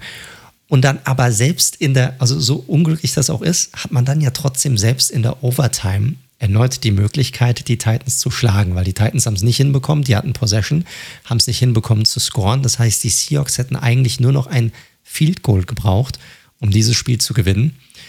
Und wieder gab es ein Three and Out, haben es nicht hinbekommen. Nicht nur das, äh, Wilson kassiert fast noch ein Safety, also gab einen Sack an der One-Yard-Line. Ja, und dann mussten die mit sehr schlechter Field-Position, mussten die Seahawks dann zu den Titans punten.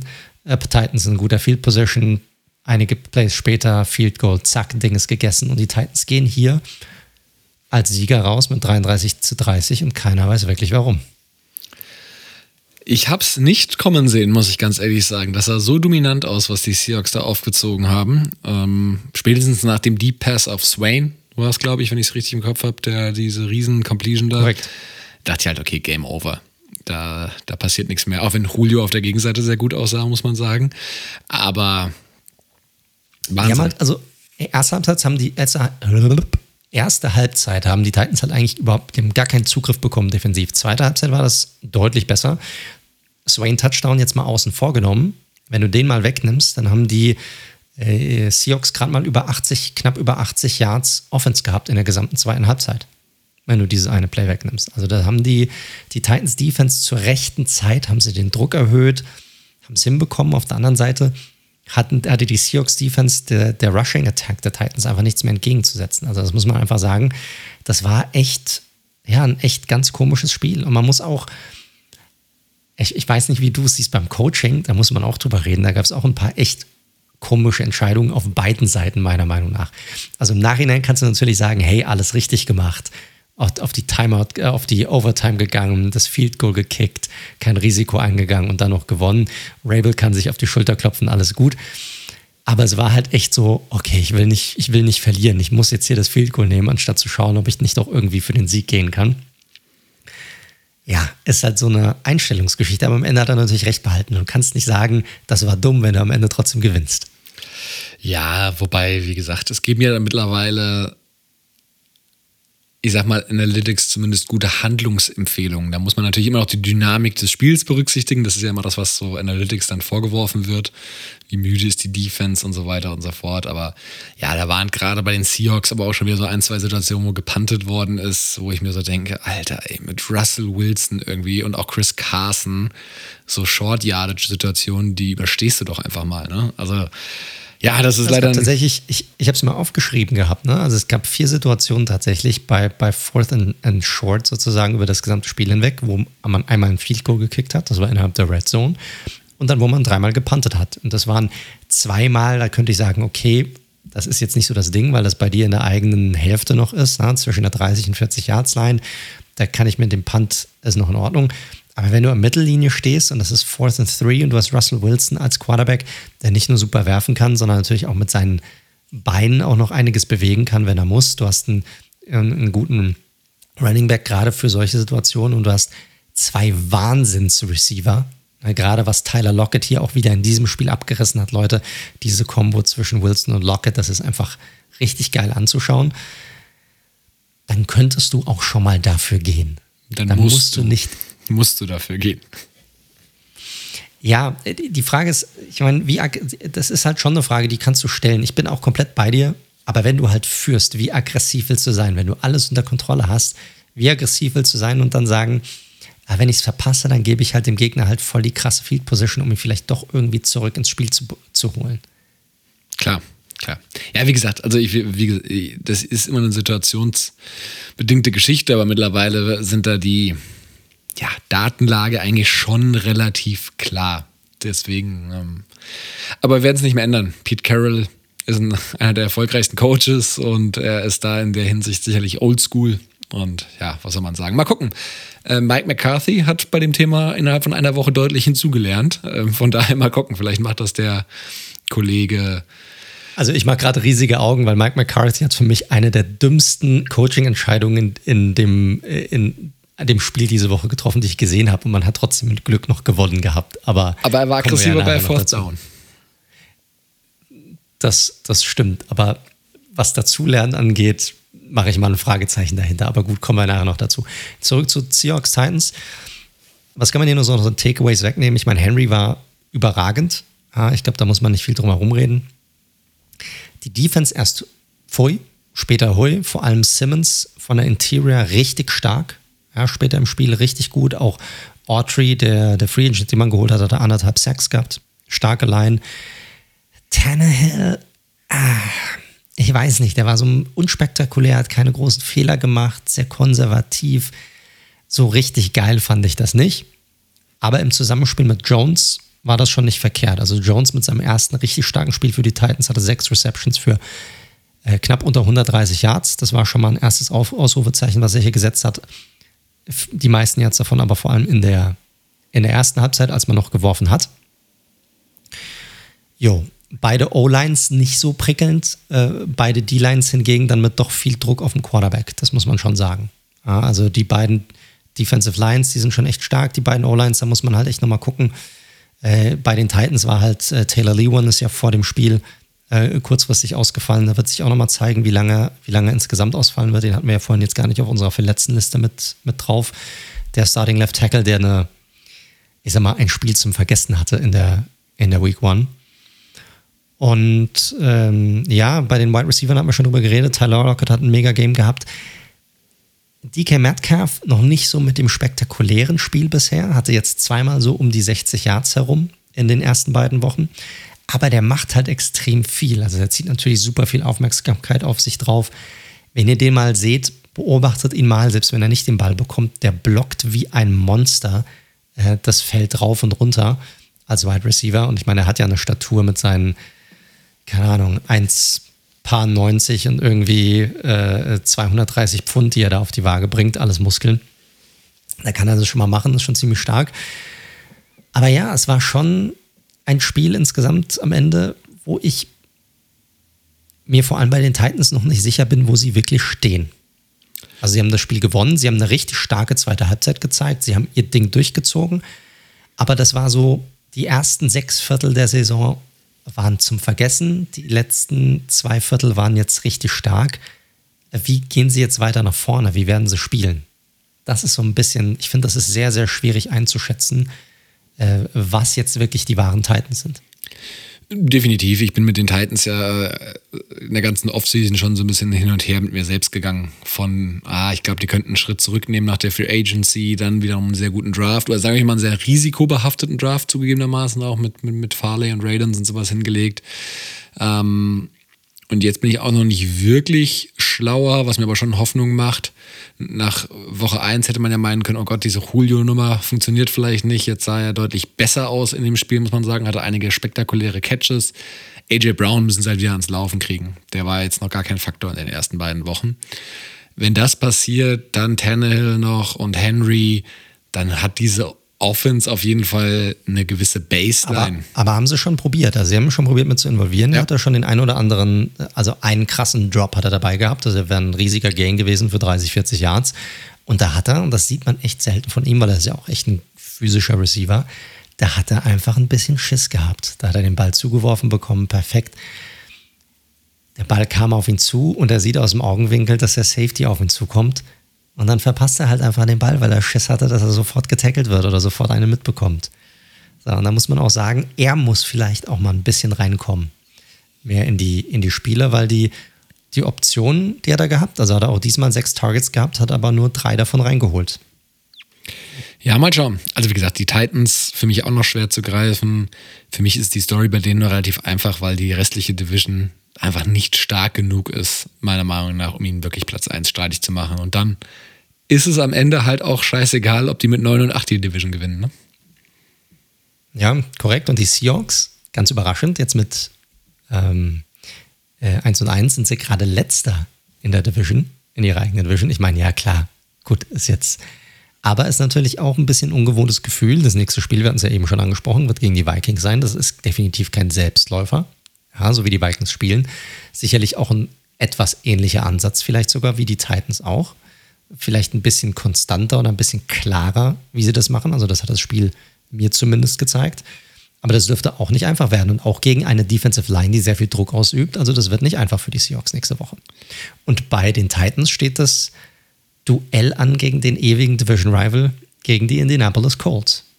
Ja, mal gucken. Vielleicht ja mit Jacob Eason ähm, statt Als Quarterback, ja. genau. Wird man sehen. Gut, hast du sonst noch irgendwas, was aus dem Spiel rausnimmst? Oder? Nö, nettes, nettes Spielchen. Jetzt hatten wir sehr viel Highscoring, jetzt geht es ein bisschen runter. Ja, das waren so die Hauptspiele diese Woche, muss man eigentlich sagen.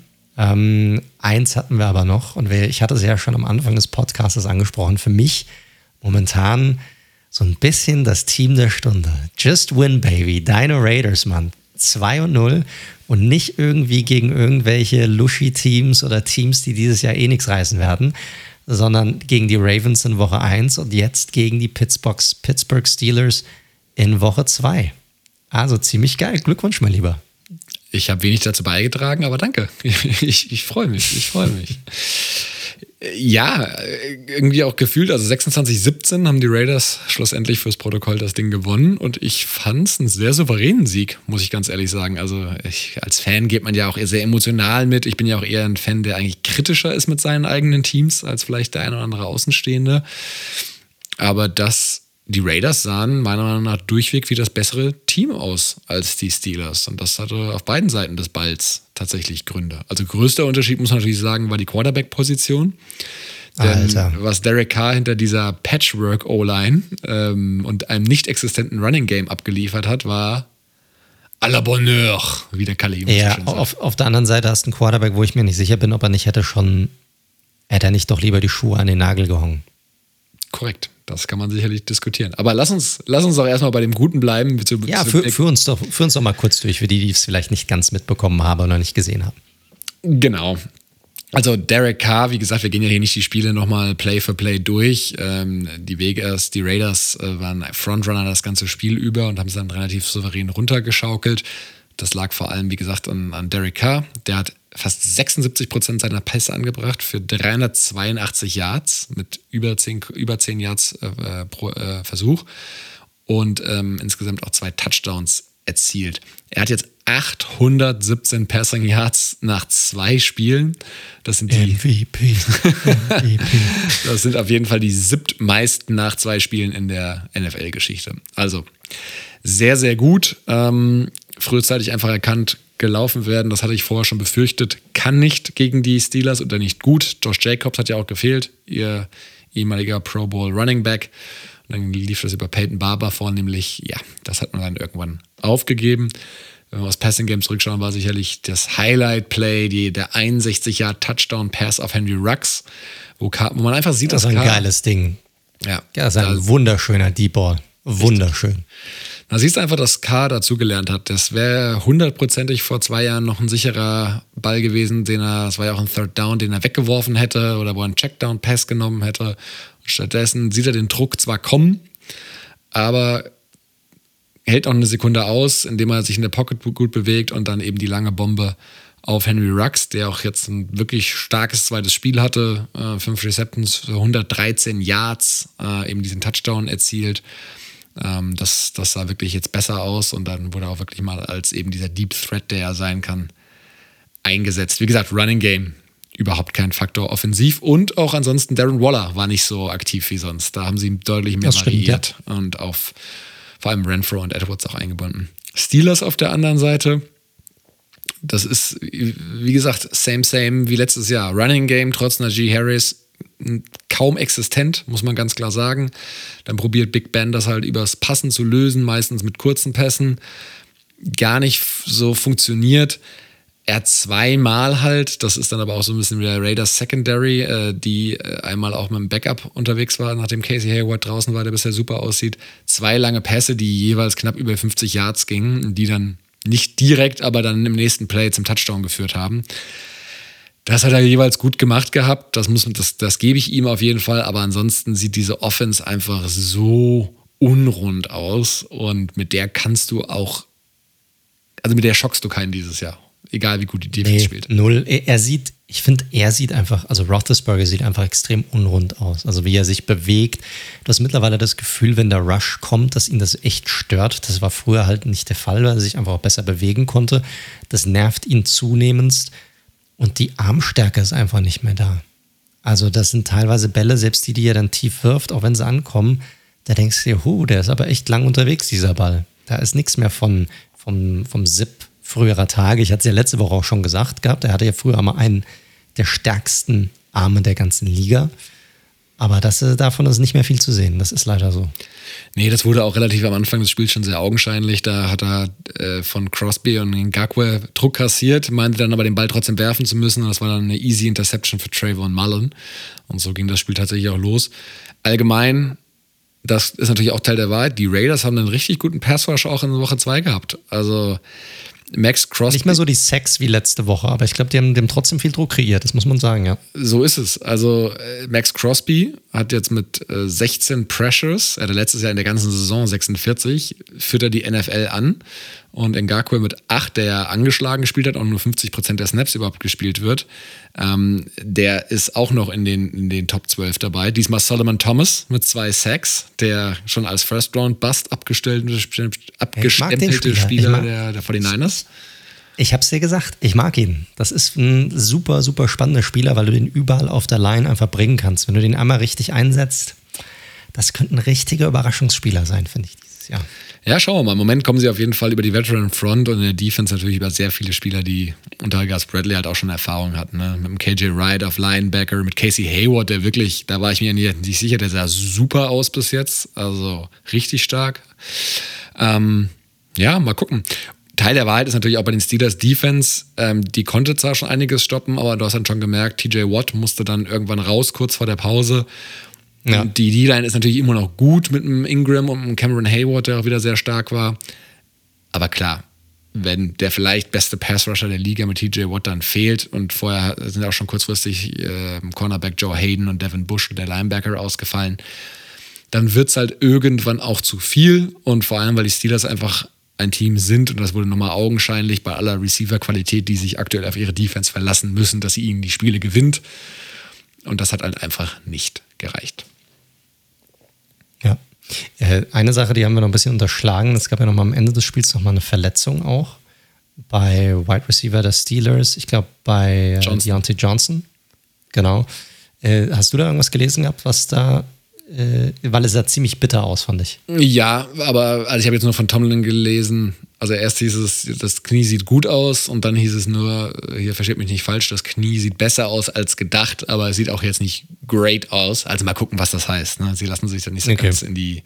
Ja, weil er, ist, er musste vom, ich glaube sogar, das war ja auch so ein echt unwichtiges Play am Ende noch irgendwie, wo sie es noch irgendwie versucht haben, eins der letzten, oder war es sogar das letzte Play? Das war das letzte Play, glaube ich tatsächlich. War das letzte Play und er den Ball nochmal äh, gefangen ins Ausgelaufen damit und hat sich dabei irgendwie verletzt und musste dann vom Feld praktisch schrumpelnd gestützt werden. Und das ist ja eigentlich nie ein gutes Zeichen. Da habe ich schon gedacht, alles klar, der Typ ist wegen so einem Play jetzt raus für den Rest der Saison. Also muss man gucken. Wünschen wir ihm natürlich nicht. Nee. Mal schauen, was dabei ja, ansonsten. Gab es noch eine unschöne von Trey Turner, dem Guard, der hat sich äh, dazu hinreißen lassen, den Gegner anzuspucken. Äh, das finde ich ja immer, immer verblüffend, wie das einem erwachsenen Mann passieren kann, aber gut. Und äh, Mike Tomlin hatte auch einen kuriosen Call, als er kurz vor Schluss deutlich in Rückstand meinte, er müsste panten. Ähm, das war ein bisschen ja. die weiße Flagge, muss man ganz ehrlich sagen. Da war ich ähm, ja, gut, etwas mit der Offensive würde ich dir auch hissen. ja, aber Nein, äh, Spaß beiseite, das war einfach ja ungewohnt von ihm. Ich meine, Typ ist einer der erfolgreichsten Coaches in der NFL in den letzten äh, 10, 15 Jahren. Ja, fand ich irgendwie komisch hier. Hat es nicht dann, gefühlt. Weißt du, das, bitte? Er hat es nicht gefühlt. Er hat es nicht gefühlt. Nee, er hat probiert, hat gedacht, er könnte sich irgendwie auf seine Defense verlassen, aber wenn halt deine, wie du es schon gesagt hast, wenn halt deine Spieler irgendwie da ausfallen, die die wichtigsten Spieler bei dir sind in, in dieser Defensive, ist es vielleicht nicht der richtige Call. Ja. Muss man einfach sagen. Aber ansonsten, deine Raiders sehen echt, sehen stark aus, Mann. Definitiv. Also kein, kein One-Game-Wonder One gewesen, auf jeden Fall. Nee, ich bin jetzt mal gespannt. Miami ist jetzt so das erste Spiel, was jetzt kommt, wo sie Favorit sind von den dreien, muss man ja, sagen. Ich habe jetzt auch definitiv. keine Angst vor den Dolphins, da kommen wir gleich nach zu. Aber auch da, ne? So ein bisschen Trap-Game-Potenzial, muss man mal schauen. Ja, ein bisschen. Ein bisschen vielleicht. Andere Frage. Was passiert mit Derek Carr? Ich habe ja schon jetzt die ersten, die ersten Gerüchte darum, ne?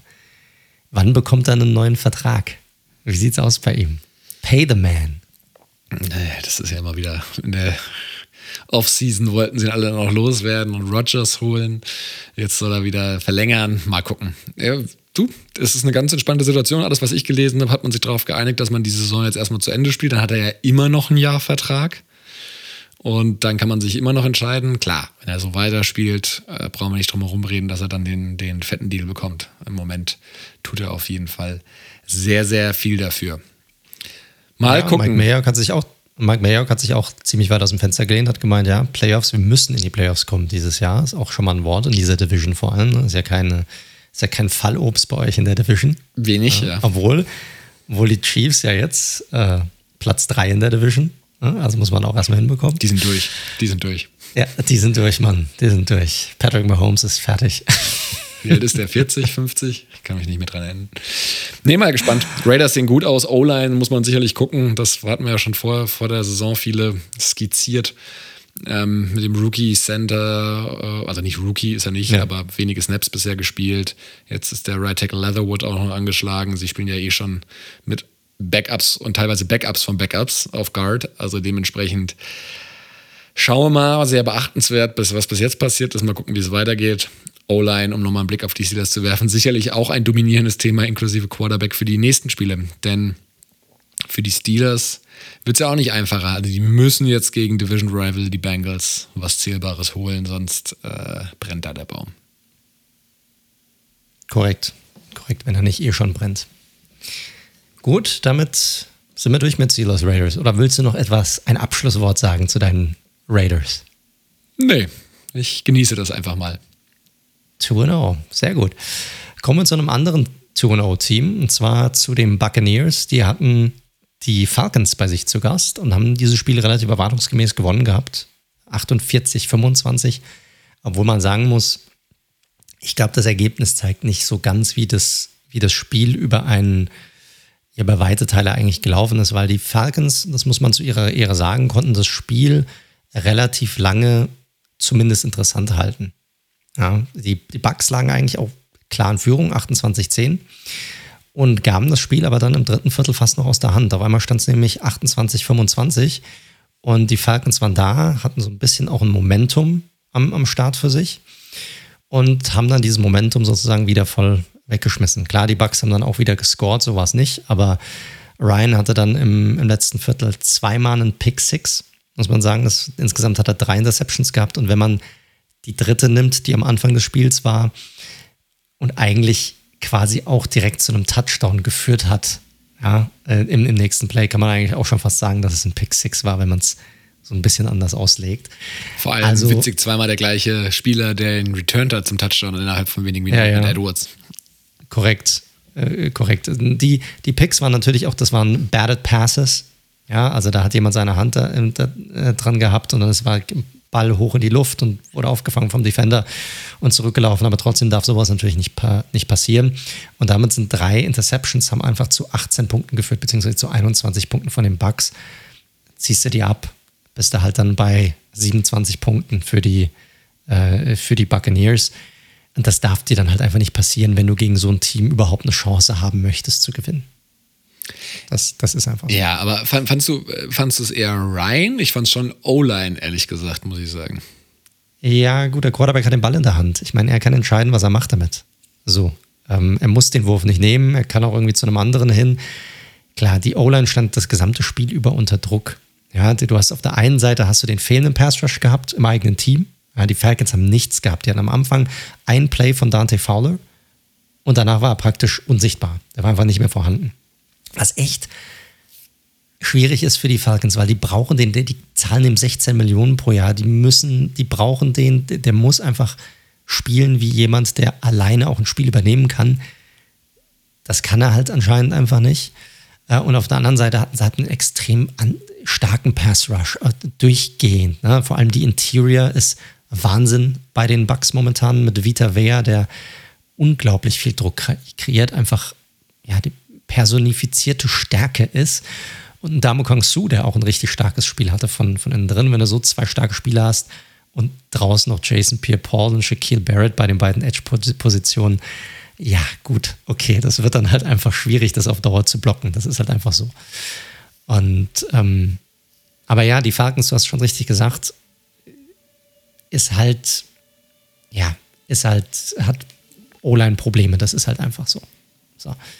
Ansonsten kannst du eigentlich aus dem Spiel, wie aus dem Spiel letzte Woche, jetzt nicht so wirklich viel mitnehmen, was jetzt die Bugs angeht. Ne? Die Bugs sind die Bugs, die haben auch viel von dem gemacht, was sie auch letzte Woche gemacht haben oder auch letzte Saison gemacht haben. Ähm, ich sag mal, äh, die Bälle wieder viel äh, rumgeworfen. Ich glaube, insgesamt zehn unterschiedliche Receiver hatte Brady. Äh, Godwin war diesmal derjenige aus diesem unendlich tiefen Wide Receiver Core, der am, am besten aussah, der vielleicht seinen besten Tag hatte an diesem Tag. Gronk sah wieder verdammt gut aus, hatte erneut zwei Touchdowns, sind jetzt vier für die Saison. Und im Super Bowl hat er auch zwei Touchdowns, die er gefangen hat. Also hat eine ziemliche Streak gerade am Start, muss man sagen. Muss man auch sagen, das ist so oft Blabla übrigens ein sehr schönes Format. Es gibt immer so ein Format von den Bucks, wo irgendwie Brady und Gronk in so Liegestühlen auf dem Feld sitzen und, keine Ahnung, mit so spacigen Brillen und sich einfach so Fanfragen vorlesen. Ja. Äh, dicke Buddies merkt man einfach, macht sehr viel Spaß. Da sagt tatsächlich, also kann man sich unabhängig davon mal, mal reinziehen, egal ob man Brady mag oder nicht, aber sehr unterhaltsam. Und äh, da sagt Brady auch, alter Gronk, der ist in Top-Shape, mein Lieber. Äh, so habe ich ihn schon lange ist er auch. Gesehen. Also das hast du auch jetzt unabhängig davon, er war, er ist jetzt nicht so, dass er jetzt irgendwie zehn Receptions hat oder so, aber hat natürlich diese zwei Touchdowns gehabt. Und der erste war schon stark, weil er auch nochmal richtig, du hast gesehen, da ist ein bisschen mehr, ja, ein bisschen mehr Dynamik bei ihm drin. Habe ich so ein bisschen, hat man das Gefühl, wenn er, wenn er läuft, wenn er unterwegs ist, sieht auf jeden Fall anders aus als letzte Saison noch. Und äh, vor allem der zweite Touchdown, wie er dort, also ein Wahnsinnssprung, den er gemacht hat, ne? hat sich ganz lang gemacht in der Luft, die Arme ausgebreitet, hat den Ball wunderbar gefangen. Also das ist schon, ist schon nicht ohne, was er momentan abliefert. Er ist in verdammt guter Form, das stimmt schon.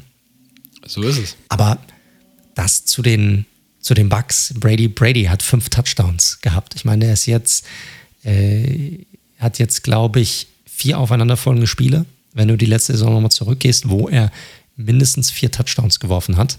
Äh, der Rekord liegt bei fünf. Also er ist jetzt kurz davor, den auch nochmal einzustellen oder zu brechen. Und mal sehen, ob er da, ob er da hinkommt oder nicht. Bei den Falcons, mal unabhängig davon, dass sie verloren haben, gibt es für mich ein paar positive Dinge auch mitzunehmen.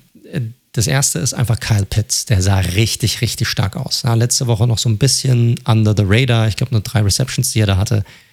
Diesmal stark, fünf Receptions, knapp über 70 Yards. Ein echt krasser Catch and Run, der dabei war, wo er sich den Ball sozusagen aus der Drehung mitnimmt in den Lauf und dann nochmal ein richtig langes, geiles Play hat. Also hat er richtig gut gemacht, gerade diese, ja, die, die, diese Balance, das ist ja ein Ding, was über ihn gesagt, äh, gesagt wurde, ähm, äh, wo, er, wo er seinen Körper extrem gut ja, ähm, bewegen kann oder eine Kontrolle behaben kann, diese, diese Body Control. Es war Wahnsinn hier. Und dann eine Sache, wir hatten ich hatte es vorhin angesprochen bezüglich der Fantasy Player.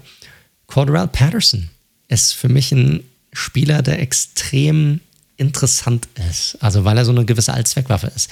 Er ist ein Spieler, der bei den äh, Falcons quasi kaum vom Feld kommt, weil er sowohl als Returner agiert im, im, im Punt, also im Kicking Game, als Punt Returner, Kick Returner, aber er ist auch konstant auf dem Feld, entweder als Wide als Running Back oder als Wide Receiver. Ja, er kriegt viele Carries, er kriegt viele Receptions.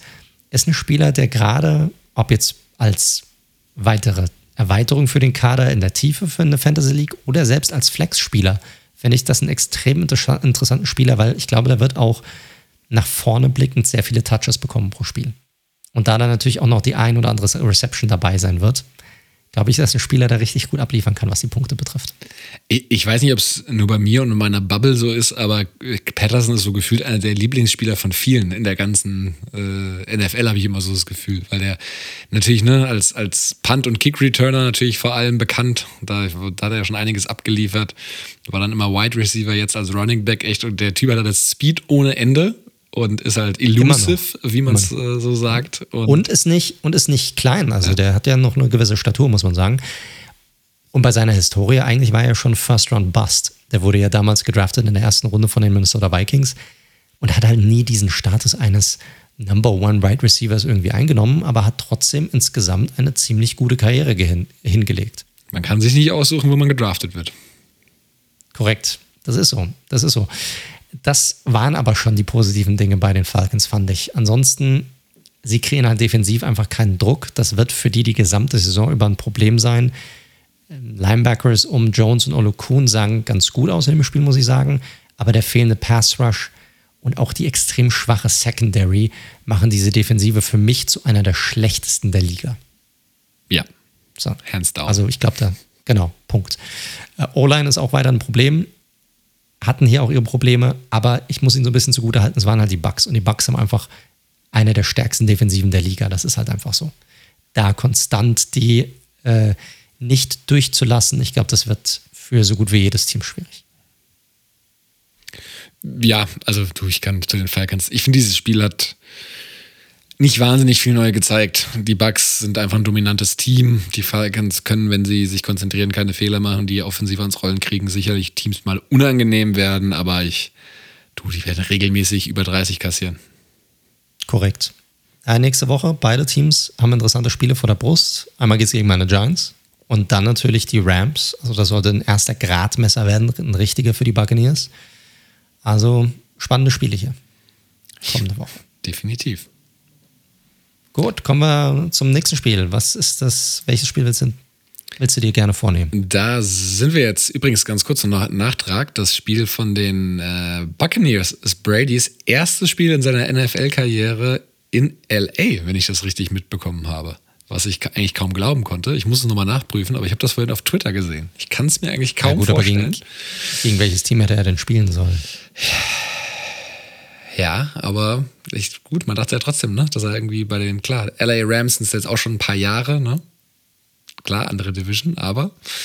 Also, es scheint wohl zu stimmen. Noch nie in LA gespielt. Klar, wie gesagt, lange gab es ja auch eben nicht das Team, aber das mal freut er sich bestimmt nach Kalifornien einen kleinen Aber da Ausflug können wir dann doch bleiben, oder? Genau. Wenn wir schon über Kalifornien reden, dann lass uns doch mal, können wir doch eigentlich das Chargers-Spiel durchnehmen als nächstes. So kam ich nämlich auch drauf. Die LA Chargers haben gegen die Cowboys verloren, sehr knapp mit 17 zu 20. Das hat mich tatsächlich sehr überrascht, ehrlicherweise, von, vom Score her. Und am Ende irgendwie auch sehr wenige Punkte dafür, dass beide Offensiven den Ball eigentlich gut bewegen konnten, fand ich. Also Herbert wieder ganz oft spektakulär. Der, also wenn man ein Highlight-Reel von dem schaut, das ist schon abgefahren, muss man sagen. Also punktgenaue Conversions, extrem unter Druck, äh, die er dann anbringt in enge Fenster. Da gab es eine Completion auf, äh, ja, Keenan Allen war es, glaube ich, wo er genau gerade so über Trayvon Dix, der ja auch so ein Ballhawk ist, drüber und der Allen ihn fängt und dahinter steht schon wieder der, der, andere Cornerback genau in das Fenster rein, hat eine tolle Chemie mit, mit Mike Williams, der wieder sehr gut aussah. Und Wahnsinn. Richtig, richtig stark. Ja. Contract Year, auch da. Ja. ja. Das beflügelt nochmal. Ich hätte es wissen müssen und ihn draften müssen. Das ärgert mich ein bisschen, aber naja. Und äh, ja, auch Austin Eckler hat mir gut gefallen. Äh, der hat nämlich nach Week One, wo er ja null Targets gesehen hat, hat er nämlich auf einmal, ich glaube, oh, ich habe es hier gerade nicht rausgeschrieben, aber ich glaube acht oder neun gesehen. Also deutlich besser eingebunden ähm, ins, ins Passing Game. Und jetzt habe ich sehr viel Positives gesagt über die Chargers und ich fand die eigentlich auch gut, aber sie haben halt ähm, zwei, drei Probleme gehabt. Dann nämlich, und das eine war vor allem das Thema Penalties. Sie haben zwölf Strafen am Ende kassiert für knapp 100 Yards und unter anderem deswegen sind zwei Touchdowns zurückgenommen worden. Zugegebenermaßen, und da bin ich auch äh, durchaus auf der Seite der Chargers-Fans, das waren beides sehr diskutable Strafen, muss man sagen. Ähm, Ist so. Deswegen Aber dazu sage ich nichts und wird mir noch vorgenommen, vor, vorgeworfen. Ich wäre hier parteiisch gewesen, was ich definitiv war. Und ich ja auch in die andere Richtung. Nein, klar. Da, natürlich guckt man so ein bisschen drauf und freut sich, wenn ein Division Rival verliert, aber in dem Fall ganz neutral das betrachtet war das, war das ärgerlich. Also offensiv fand ich, gab es da jetzt gar nicht so viel vorzuwerfen. Klar, Teil der Wahrheit, bevor ich es jetzt völlig unterschlage. Herbert hat natürlich auch zwei Interceptions geworfen. Und die waren jetzt auch nicht so, wo man ihn von freisprechen kann, ehrlich gesagt. Da nee, wollte das halt. Obwohl die eine ziemlich geil war, muss man sagen. Korrekt, korrekt. Also generell, ne? Äh, Travon. Also die Interception selbst, vom nicht, nicht der Wurf, sondern die Interception war geil. Ja. Also mal generell, der Travon Dix hat jetzt mittlerweile fünf Interception in 14 Spielen. Also der wird zwar oft auch mal richtig hart genatzt und geschlagen in Coverage, aber ein Ballhawk ist er halt schon. Spekuliert halt ganz gerne mal, ne? Das ist halt so ein Big Play Corner. Ja, Hit or Miss. Was ich ehrlicherweise ein bisschen enttäuschend fand, war vor allem die Run-Defense ähm, bei, den, bei den Chargers. das, ist, das ist leicht untertrieben. Richtig. Und auch vorneweg, bevor wir, weil gleich kommen wir auf die positiven Seiten mit den Cowboys, äh, Nick Bosa, der hat nämlich den, gegen, da Lail Collins heraus war, gegen den Backup-Tackle Steel gespielt. Und da war der Name so ein bisschen Programm, denn der hat gehalten, was sein Name verspricht. Und Bosa hat keinen Stich gegen den gesehen, was, ja, glaube ich, durchaus überraschend ist, wenn man sich dieses Matchup mal vorm Spiel angeschaut hat. Ja, Run-Defense, du hast gerade gesagt, ne? das einen freut, das anderen leid. Die Run-Defense war schlecht oder die Run-Offense der Cowboys auch gut. Das kann man ja immer drehen und wenden, wie man will. Es, die Wahrheit liegt irgendwo in der Mitte, definitiv. Das ist so, ja. Also über fast, oder nicht über, fast 200 Rushing Yards in der Offense. Gerade Tony Pollard sah wieder richtig, richtig gut aus. Das ist ein nicer Running Back, muss man sagen. Da bin ich auch mal gespannt, äh, wann der noch eine größere Rolle bekommt. Sieg aber auch verbessert im Vergleich zu Woche 1, muss man sagen. Aber Pollard, Pollard beide, sieht dynamischer fand, aus, muss man sagen. Ich fand beide stark. Pollard hat halt diesen Wahnsinns-Speed. Also wenn der ein Loch findet und der ist durch, dann, dann kriegst du den halt einfach nicht mehr. Äh, der Typ ist also auch mit was für einer Oh, ich, ich, mir fehlt das, fehlt das Wort gerade, mit, mit was für einer Klarheit er sozusagen durch die Löcher gerannt ist. Einfach so, hey, da ist es, ich schieß da jetzt einfach durch war richtig stark, muss man sagen. Ja, gefällt mir auch, auch gut. Äh, des Weiteren bei den Cowboys, vielleicht nochmal zu Prescott, da haben wir noch gar nicht drüber gesprochen. Ich finde, der hat ein, wurde sehr kontrovers diskutiert, das Spiel. Ich fand es einfach, es war halt nicht so ein klassisches Prescott-Spiel, sondern er wurde halt, ja, so ein bisschen, er wurde halt sehr effizient eingesetzt. Er hat 23 von 27 eingebracht, sehr akkurat, war halt unspektakulär. Er hat halt nicht diese Big Plays so richtig drin gehabt, bis auf ein, zwei Pässe. Und hat das Ganze ganz gut dirigiert, fand ich eigentlich. Also es war ein anderes Spiel, als ich erwartet habe von vornherein, aber ich finde, er hat einen guten Job gemacht. Also habe ich jetzt nicht so negativ hat er, empfunden. Hat er und ich finde es auch den richtigen Weg von den Cowboys, weil wenn einem eins aufgefallen ist, was man aus letzter Woche, wo er auch schon gelobt wurde, negativ rausnehmen kann, ist einfach, dass bei ihm auch der Zip fehlt noch nach der Verletzung. Also da ist nicht, das ist nicht der alte Prescott. Der sieht zwar gut aus, der ist zwar effizient, aber das ist nicht der, der jedes Spiel 400 Yards werfen kann. Ich glaube, das kriegt er, er und sein Körper momentan auch gar nicht hin. Und das finde ich von den Cowboys relativ smart, dass sie sagen, hey, wir nutzen ihn halt auch mal so ein bisschen als Game Manager, fokussieren uns auf unser Running Game. Und das hat ja wunderbar funktioniert. Ja, sie müssen halt nur gucken, dass er trotzdem noch zumindest diese Gefahr ausstrahlt, dass er das kann. Ne? Dass du nicht halt irgendwann denkst, okay, da geht sowieso nicht tief. Also das fand ich, wie gesagt, ich habe das nicht so kritisch gesehen wie der ein oder andere, was ich so gelesen habe. Ähm, wie gesagt, McCarthy und, und Kellen Moore hatte ich vorhin schon ange, angesprochen, dass mir das gut gefallen hat, dass sie so ein bisschen aggressiver waren. Welchen Call meintest du? Ich hatte vorhin nicht ganz Boah, Ganz am Ende, das war, das war einfach äh, Time Management am Ende. Ach so. Das war ja, so ja. dumm. Ja, ja. Weißt du, das war so, die haben, der hat die ganze Zeit gedacht, die Chargers nehmen eine Timeout und hat halt die, die Clock runterlaufen lassen. Weil, weil er gedacht hat, okay, und dann hat, konnte er sich, ich meine, die haben das Field Goal dann natürlich gemacht, aber er konnte sich nicht mehr in eine bessere Position reinbringen, konnte nicht nochmal ein weiteres Play callen und es war richtig schlechtes Time Management das, das meintest Du, ja. ja, ja, ich hatte dazu was gelesen, äh, das kann natürlich auch Ausrede sein, weil ich es mir eigentlich nicht vorstellen kann, so groß wie die Anzeigetafeln da sind. Er hatte gemeint, weder er noch Kellen Moore hatten eine Sicht auf die runterlaufende Uhr, beziehungsweise wäre die Uhr mhm. kurzfristig hochgelaufen tatsächlich wieder und das hätte ihn irritiert. We don't know. Sie haben gewonnen am Ende und wer, wer trifft, hat recht. Und so hat Greg Sirlein am Ende das Field Goal reingehauen. Die äh, Cowboys haben den, den, ja, knappen, nicht unverdient, aber es war natürlich durch die zwei Touchdowns, die weggenommen worden sind, ähm, durchaus auch glücklich, kann man nicht anders sagen.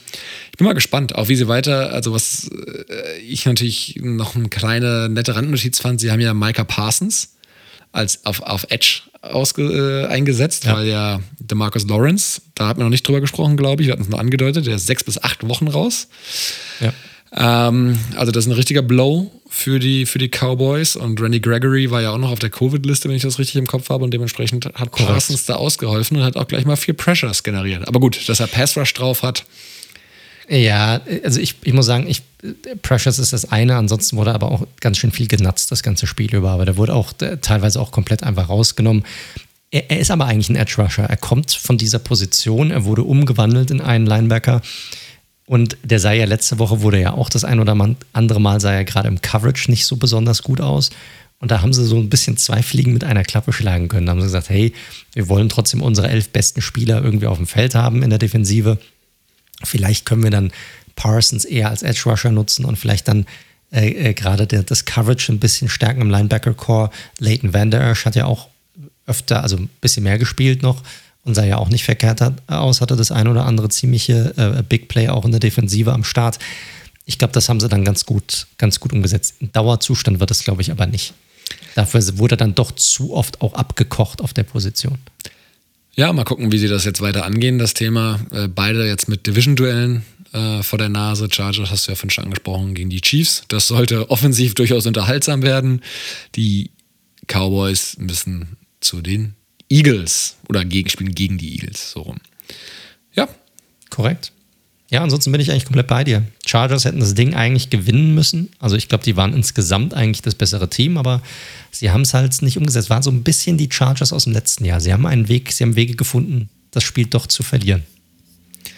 So ist es. Gut.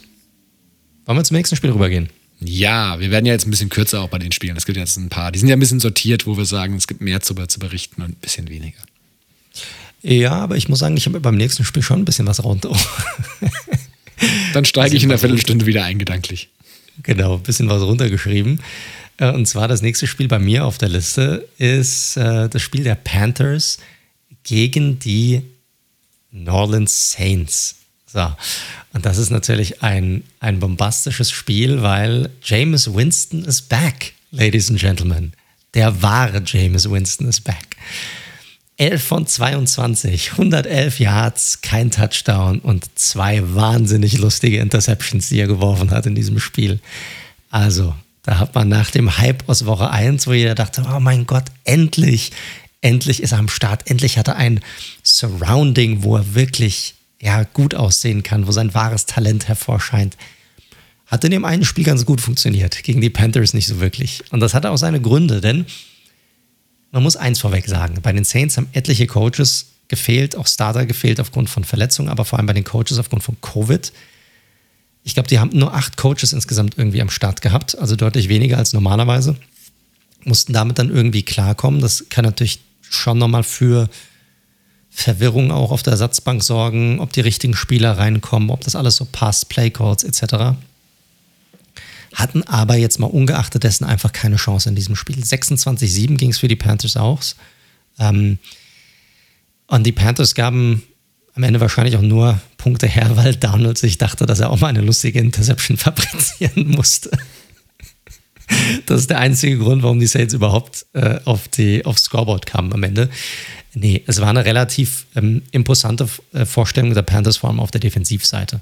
Ja, die, die Defensive mit Druck ohne Ende auf Winston. Die Offensive Line der, Saints kam damit überhaupt nicht zurecht. zurecht.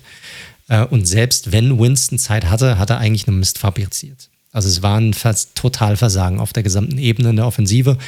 Darnold am Ende auf der anderen Seite hat einen relativ lockeren Tag gehabt, vor allem in der ersten Halbzeit. Da sah er richtig, richtig stark aus, weil die Saints auf der anderen Seite selbst kaum Druck kreieren konnten. Und erst dann, als in der zweiten Halbzeit die Saints ein bisschen mehr ja, Pressure auch gebracht haben, ein bisschen kreativer wurden, auch den Blitz noch ein bisschen mehr eingesetzt hatten, ja, dann stand der wahre Sam Darnold wieder auf und hatte dann eine zweite Halbzeit, die eher so ein bisschen zum Vergessen war, um das mal in Zahlen auszudrücken. Erste Halbzeit hat er 16 von 20 Würfen an den Mann gebracht für 216 Yards. Ähm, also relativ gut. Die zweite Halbzeit, als der Druck dann ein bisschen größer wurde, nur noch 10 von 17 für 88 Yards. So, also da ist schon ein klarer Unterschied. Auch er kommt mit Druck nicht so wirklich klar.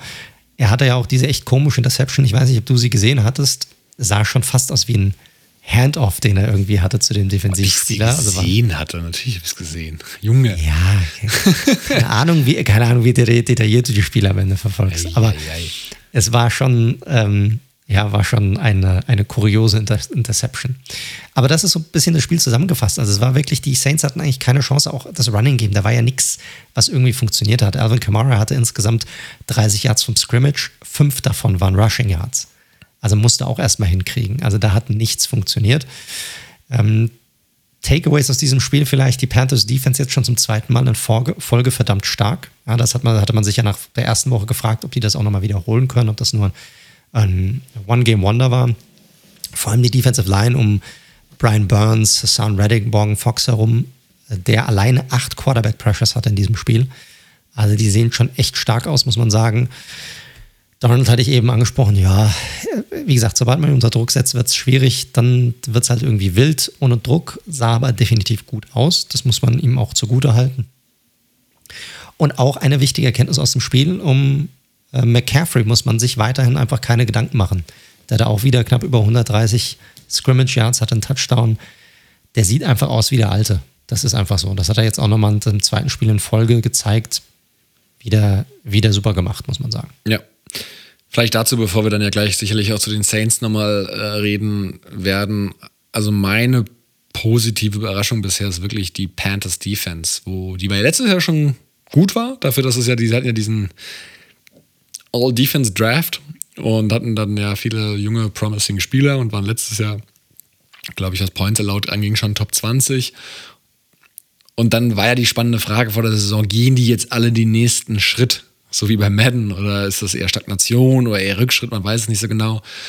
Und sie haben da jetzt echt was Spannendes zusammengebaut. Also Burns war, glaube ich, ja eh mittlerweile über den Zweifel haben. Reddick hat sich auch nahtlos eingefügt. Die haben anscheinend auch eine Wette laufen, äh, was Sex angeht, sozusagen. Der Gewinner muss dem oder bekommen vom Verlierer äh, ein, ein individuelles Golfcard, habe ich gelesen. Also von daher ein netter Wetteinsatz auf jeden Fall an der Stelle. Geil. Und äh, ja, wie gesagt, Morgan Fox sieht auch äh, gut aus. Dequan Jones äh, hat auch einen auch Sack, glaube ich, aufgelegt. Also generell diese Front sieht gut aus. JC Horn mit seiner zugegebenermaßen sicherlich nicht schwierigen, aber ersten Interception in der NFL.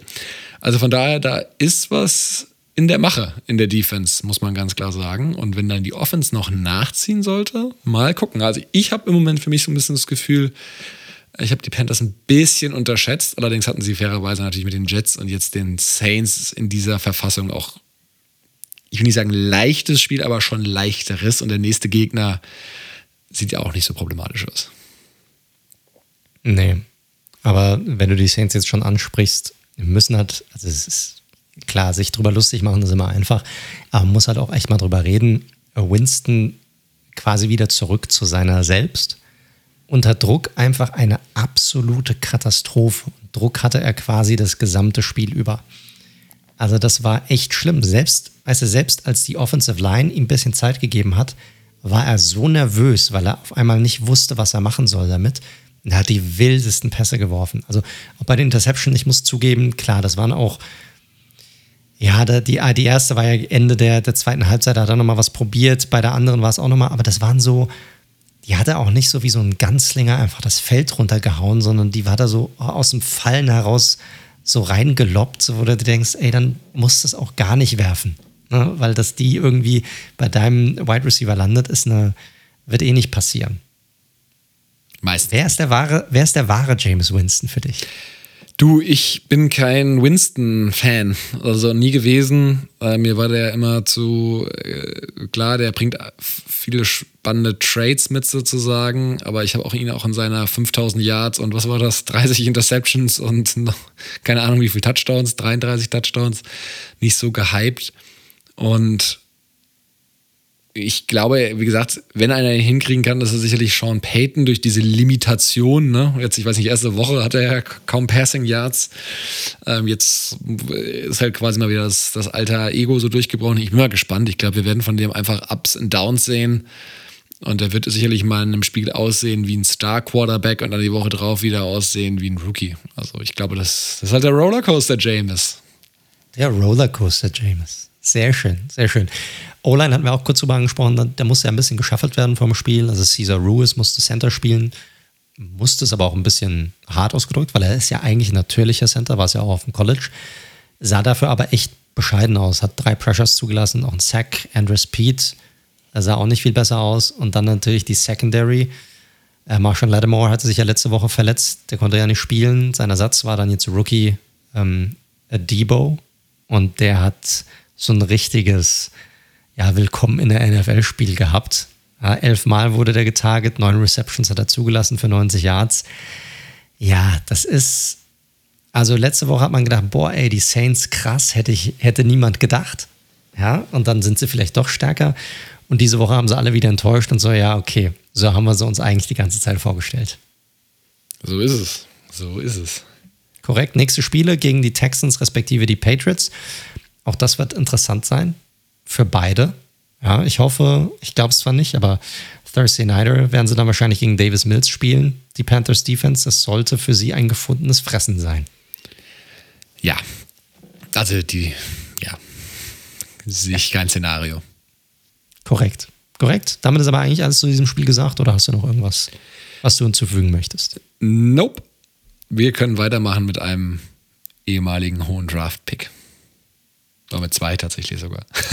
Gerne, gerne. Und zwar das Spiel der Coles gegen die Rams. Äh, Coles jetzt bei 0 und 2, Rams jetzt bei 2-0, weil die Rams das eben 27 zu 24 gewonnen haben. Und das war, boah, also irgendwie, Coles, Seahawks hat mich schon nicht so richtig bekommen in Woche 2 und das, das war ja so ein ugly Game mit so vielen Fehlern auf beiden Seiten.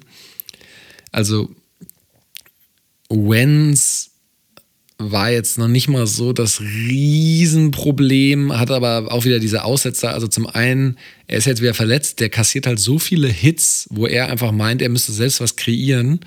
Und das natürlich gegen so eine Front wie die Rams, die immer wieder Druck auf ihn kreieren. Elf Quarterback-Hits am Ende, drei von Aaron Donald. Und dann hat er es halt immer probiert, irgendwie Downfield irgendwie zu, zu lösen. Witzigerweise seine Interception kam aber durch einen Shovel Pass. Als er meinte, kurz vor der kurz vor der Endzone, er müsste nochmal was Besonderes kreieren. Also, ja, er und Sam Darnold wahrscheinlich mit den kuriosesten Interceptions an diesem Spieltag. Definitiv, definitiv. Er musste später ja auch raus wegen einer Knöchelverletzung. Da kam dann Jacob Eason zu seinem Debüt. Ähm, ja, leider dann auch nochmal eine Interception geworfen auf Jalen Ramsey am Ende, aber das war dann, ja, irgendwie der Dagger, aber irgendwie hat man auch nicht mehr das Gefühl gehabt, dass es nochmal irgendwie was, was werden könnte. Also grundsätzlich. Das ist so, ich finde das fasst die Colts perfekt zusammen, dieser eine Satz, den du gerade gesagt hast. Was hatte ich gesagt? Das war nicht der Dagger, aber man hatte nie so das Gefühl, dass sie gewinnen können, oder was? Korrekt, exakt. Ja, ja ich habe mich auch so ein bisschen erinnert an Woche 1, weil irgendwie die, die Rams sahen offensiv viel ex explosiver aus. Die Combo Stafford und, und Cooper Cup funktioniert halt einfach mega gut. Cooper Cup, 9 Receptions, 163 Yards, zwei Touchdowns. Wird mega äh, kreativ genutzt. Also der, der kriegt mal Bälle aus dem Backfield, der ist der Deep Threat, der stellt sich auch mal im Slot auf. Also die beiden haben eine richtig gute Chemie, er und Stafford. Obwohl man sagen muss, dass nach der ganzen Lobhudelei in Woche 1 bei Matthew Stafford sah schon ein bisschen menschlicher aus in, in Woche 2. Also er hat ja auch die eine Interception geworfen, wo ich mir auch gedacht habe, muss man nicht so werfen. Ja. ja. Also den hat er ja hardcore überworfen. Ich weiß nicht mehr, wer, wer da der Receiver sein sollte. Und generell 19 von 30 ist jetzt nicht, ist jetzt nicht schlecht, aber ist jetzt auch nicht Wunder-Quarterback-mäßig. Nee, nee, definitiv nicht. Also irgendwie hat man das Gefühl gehabt, die Rams hätten das irgendwie alles deutlicher gestalten müssen und irgendwie war es absurd, als dann irgendwann die, die Colts geführt haben, weil die gerade in der Red Zone gar nichts hinbekommen haben. Und da immer, wenn sie ähm, in den ersten vier Drives waren sie jeweils innerhalb der 30 Yards, sogar einmal, wie gesagt, an der 1 oder der 3 Yard Linie und das Einzige, was sie rausbekommen haben, weil Frank Reich ja auch gerne bei Fourth Down dafür geht, ähm, ja, waren halt zwei Field Goals aus diesen vier Positionen. Das ist halt zu wenig, gerade wenn du so ein Spitzenteam wie die Rams schlagen willst. Und die Rams haben es irgendwie nochmal ein bisschen spannend gemacht, als ihrem Special-Team sehr lustige Fehler unterlief, wo ja äh, im Endeffekt der Ball abprallt und sozusagen der Panther dann probieren muss, irgendwie den Ball zu recovern, also beim Snap sozusagen. Ähm, dass einfach die, die Einladung, die Coles angenommen haben und da eben einen Defensiv- oder einen Special Teams Touchdown erzielt haben. Das hat irgendwie nochmal so ein bisschen die, die Coles beflügelt. Aber all in all irgendwie da, wie gesagt, wie in Woche 1, sie waren immer in Reichweite, aber irgendwie hast du nie so das Gefühl gehabt, sie würden es jetzt wirklich drehen. Es Leute, es tut mir echt leid, auch an alle Colts-Fans da draußen, die uns zuhören. Es ist einfach, es ist ein saulangweiliges Team momentan, finde ich. Also so wie die spielen, ist einfach saulangweilig. Nicht Fisch, nicht Fleisch. Die Offense ist nicht wirklich geil, nicht explosiv. Die Defensive auf der anderen Seite ist auch nicht wirklich schlecht, aber auch nicht wirklich dominant. Also es ist irgendwie so ein Meh. Ist so, hm. Also so gegen so schwache Teams werden sie gewinnen. Aber gegen starke Teams haben sie eigentlich nichts, was sie dem entgegensetzen können. Ja, richtig. Und dann landest du irgendwo bei 8 und 9 oder irgendwie sowas in der ja, Dreh rum. Korrekt. Wie wir es tatsächlich ja vor der Saison vermutet haben. Vielleicht, äh, also zwei Sachen, die schon ein bisschen augenscheinlich sind. Die Front muss sich noch so ein bisschen finden. Ne? Quiddy Pay, hat man auch gesehen, Preseason ist halt was anderes als normalerweise. Die kriegen noch nicht so den Druck von der Line. Die O-Line wiederum auf der anderen Seite. Eric Fischer hat jetzt mal wieder gespielt gehabt, aber die hat schon noch Probleme mit na, Wentz ist halt ein anderer Quarterback, als es, als es Rivers vorher war. Und wie gesagt, er verlässt halt ja gerne. mal den Ball ein bisschen länger. Exakt, exakt. Verlässt auch die, äh, die Pocket dann mal und kassiert auch darüber Sex. Das, dann sieht er die O-Line irgendwie auch auf dem Papier, wenn du die Pressure siehst, natürlich auch schlechter aus. Also, das ist so. Und was mir zumindest mal gut gefallen hat, den, den, den Train will ich ja weiterfahren, äh, dass sie Michael Pittman mal besser eingesetzt haben. Der ah, hatte, Hammer. Der hatte, Hammer. Ich habe ihn nicht aufgestellt bei mir, aber. Ich auch nicht. Weil ich ein bisschen Zweifel hatte, ob das Korrekt. da ein Wechsel geht. Und gegen die Rams Defense ist das ja auch, ja. Aber sah stark aus, ja. fand ich. Er sah richtig stark aus. Genau, da mal gucken, ob der eine weiterhin oder noch eine gewachsene Rolle bekommt in den nächsten Wochen. Allgemein, wie gesagt, ich schließe mich da an. Ich bin überhaupt kein Coles-Hater, aber aktuell ist das gerade so ein Team, was mich irgendwie langweilt. Gehe ich vollkommen mit. Ja. Rams, zwei Sachen noch. Äh, das eine, äh, mal gucken, was sie auf Running Back jetzt weitermachen, denn äh, Daryl Henderson, der jetzt der Leadback ist, hat jetzt eine Rippenverletzung. Das ist natürlich bitter, nachdem Cam Akers ja auch schon raus ist und nur Sony Michel alleine. Das wird nicht reichen. Aber, nee. aber ganz netter Stat, weil wir es vorhin von Führungen und Rückständen und wie gut ein Team sind. Die Rams unter Sean McVay 37-0, wenn sie zur Halbzeit geführt haben. Also, das sind ja Ravens-Vibes fast schon, muss man sagen. Korrekt, muss man auch erstmal hinbekommen. Ja, für Daryl Henderson tut es mir ein bisschen leid. Ich mag den Running Back, weil er läuft echt hart. Ja. Und äh, ist eigentlich ein guter Übergang auch zum nächsten Spieler. Das sind einfach Spieler, die haben es, die hatten jetzt eine Chance, sich wirklich zu zeigen, sich zu beweisen und dann kommt wieder mal irgendwie eine Verletzung dazwischen, die es dann doch wieder irgendwie, wie, zumindest vorübergehend, zunichte macht, ähm, dann wirklich zu zeigen, ob du ein Lead-Spieler auf deiner Position in dieser Liga bist oder halt eben nicht. Dann machen wir weiter mit dem nächsten Game. Korrekt. Und äh, für die, die es noch nicht erraten haben, ich rede über Terrard Taylor von den Houston Texans. Das nächste Spiel in unserer Liste sind die Cleveland Browns, die gegen die Texans gewonnen haben, 31-21. Und Leute, Leute, das war eine ganz schön enge Kiste, deutlich enger als wahrscheinlich alle gedacht haben zwischen den beiden. Und es hätte halt auch noch deutlich noch enger sein können, wenn Terrard Taylor zur Halbzeit nicht hätte rausgemusst, weil der hatte ein Wahnsinnsspiel. Der war nämlich 10 von 11 für 125 Yards, ein Touchdown, hatte eine richtig, richtig geile Partie und hat sich dann, ich bin mir nicht sicher, was passiert ist, aber ich glaube, es war dann an seinem Touchdown-Run, den er auch hatte, wo er in die Endzone gelaufen ist. Da hat, hat man schon gesehen, da hat er vorher, ist er ein bisschen langsamer geworden, hat sich dann irgendwie seinen Hammy angefasst, also seinen, seinen Oberschenkel. Und ähm, hatte, war danach zwar nochmal auf dem Feld, aber musste dann später dann doch, ähm, doch wieder runter. Und das ist echt schade, weil der bisher echt gut in diese Saison reingestartet ist. Bitter. Hatten wir letzte Woche ja. auch schon gesprochen. Super Typ. Hat jetzt wirklich anderthalb Spiele sehr gut überzeugt, aber ist tatsächlich auch ähnlich wie Carson Wentz ein Quarterback, der schon immer wieder Struggle hat. Ähm, und jetzt irgendwie, ich hatte es irgendwie gelesen, also er wurde ja von den Bills gepickt damals, dann von Nate Peterman irgendwann verdrängt, bis der seine fünf Interceptions geworfen hat. Dann der kurze Stint bei den Browns, dem Gegner, äh, wo er dann ja auch, ich glaube, nach vier, fünf Spielen auch schon wieder ersetzt worden ist von Baker Mayfield. Dann diese unglückliche Situation in LA letztes Jahr, wo er ja diese Lunge punktiert bekommen hat und dadurch der, der Stern von Justin Herbert direkt aufging in Woche zwei. Jetzt die nächste Situation. Also der hat ein bisschen Scheiße am Fuß. Das stimmt. Also du hattest es ja vorhin gesagt, ich glaube, drei, vier Wochen soll er jetzt ungefähr ausfallen mit dieser Geschichte. Ich bezweifle jetzt mal, dass Davis Mills äh, Justin Herbert-esque äh, Zahlen hier aufs Parkett wirft. Das bezweifle ich. Es sind auch komplett unterschiedliche Quarterbacks, wie sie spielen. Das hat man definitiv auch schon im, in der zweiten Halbzeit dann gesehen. Äh, Davis Mills definitiv jemand, der auch viel mehr Chancen nimmt, ähm, was, was Downfield angeht.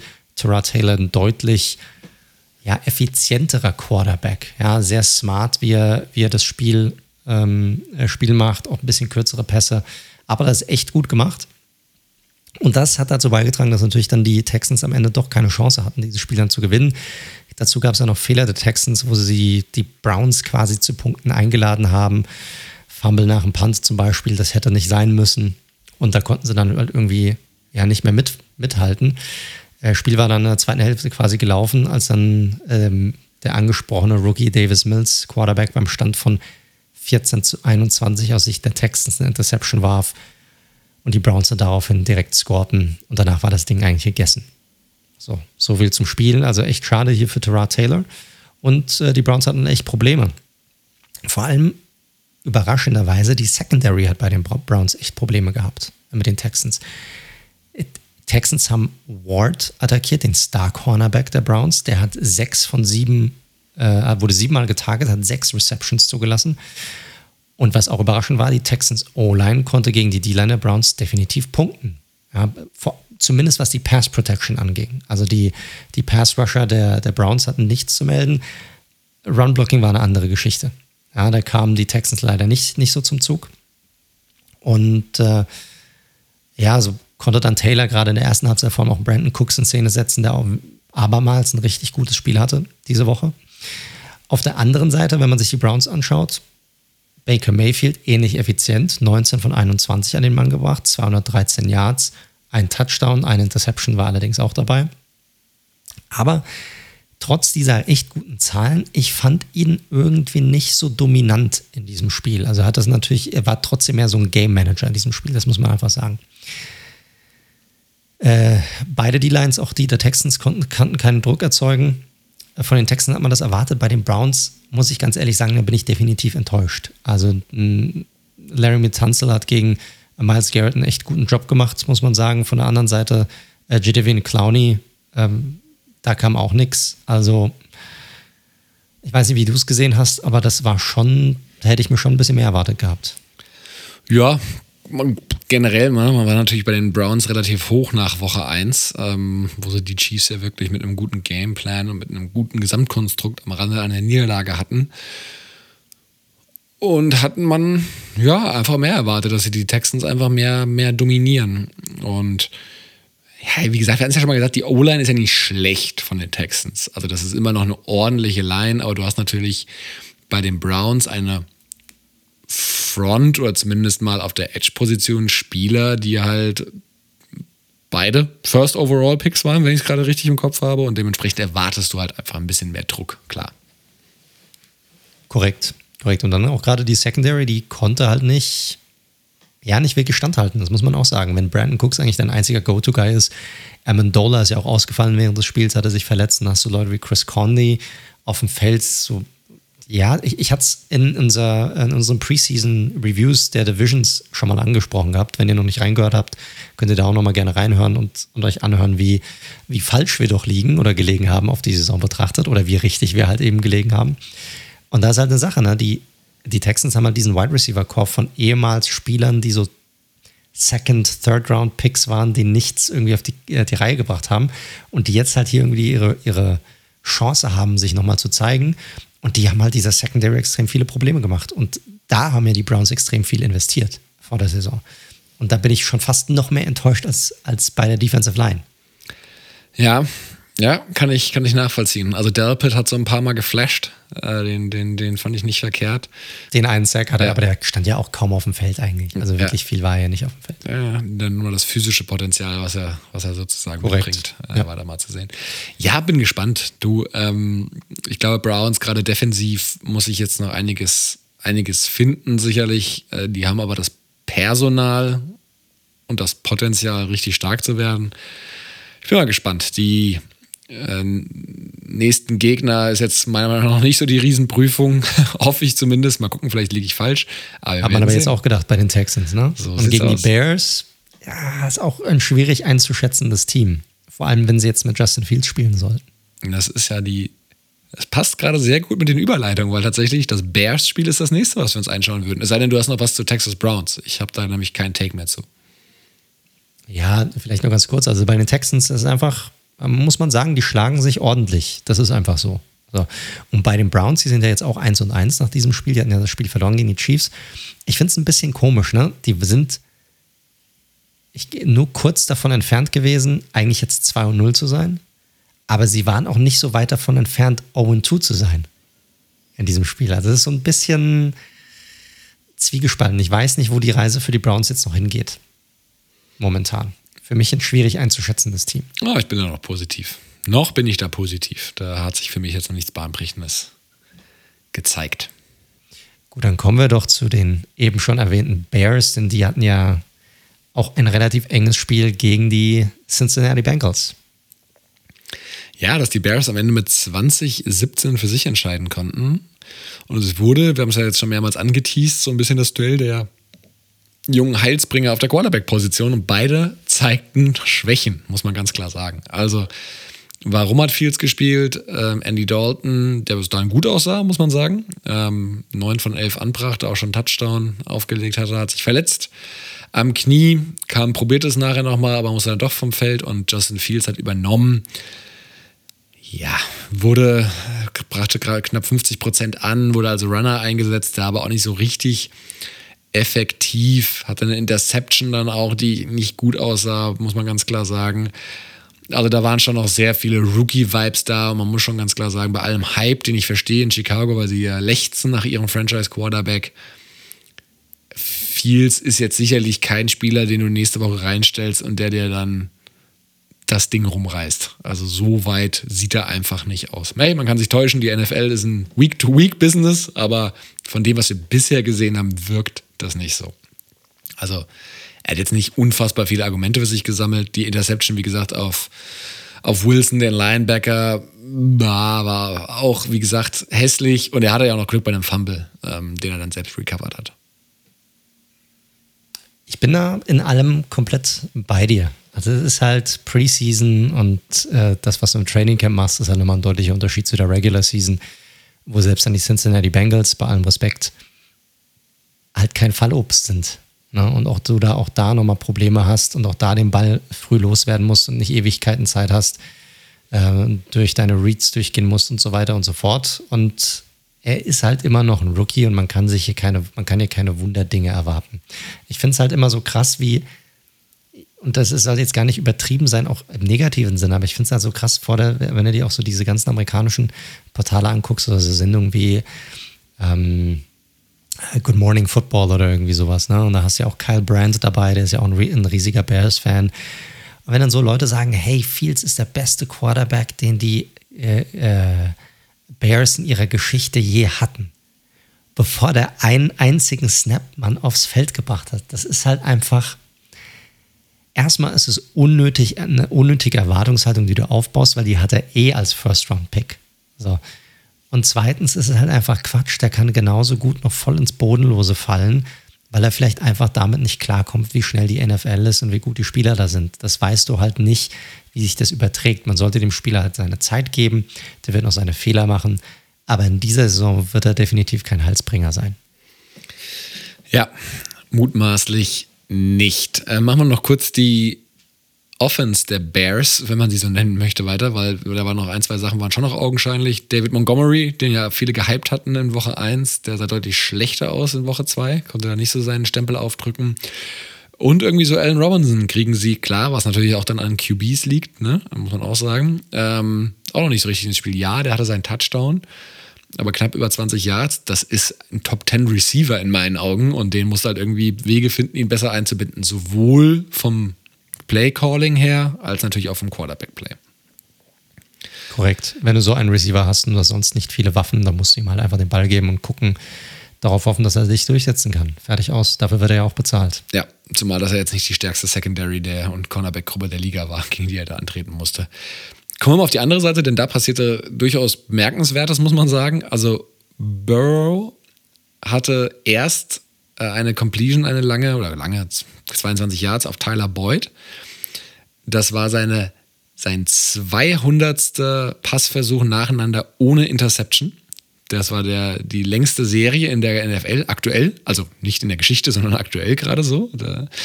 Und was hat er danach gemacht? Jeder seiner nächsten drei Pässe wurde intercepted. ja, das war schon extrem kurios, definitiv. Also Wahnsinn. 200 nacheinander und dann drei Interceptions nacheinander und muss man auch ganz klar sagen, Meltdown so ein bisschen. Da hat er dann, da ist er kurz mal für ein paar Minuten in ein tiefes Loch reingefallen.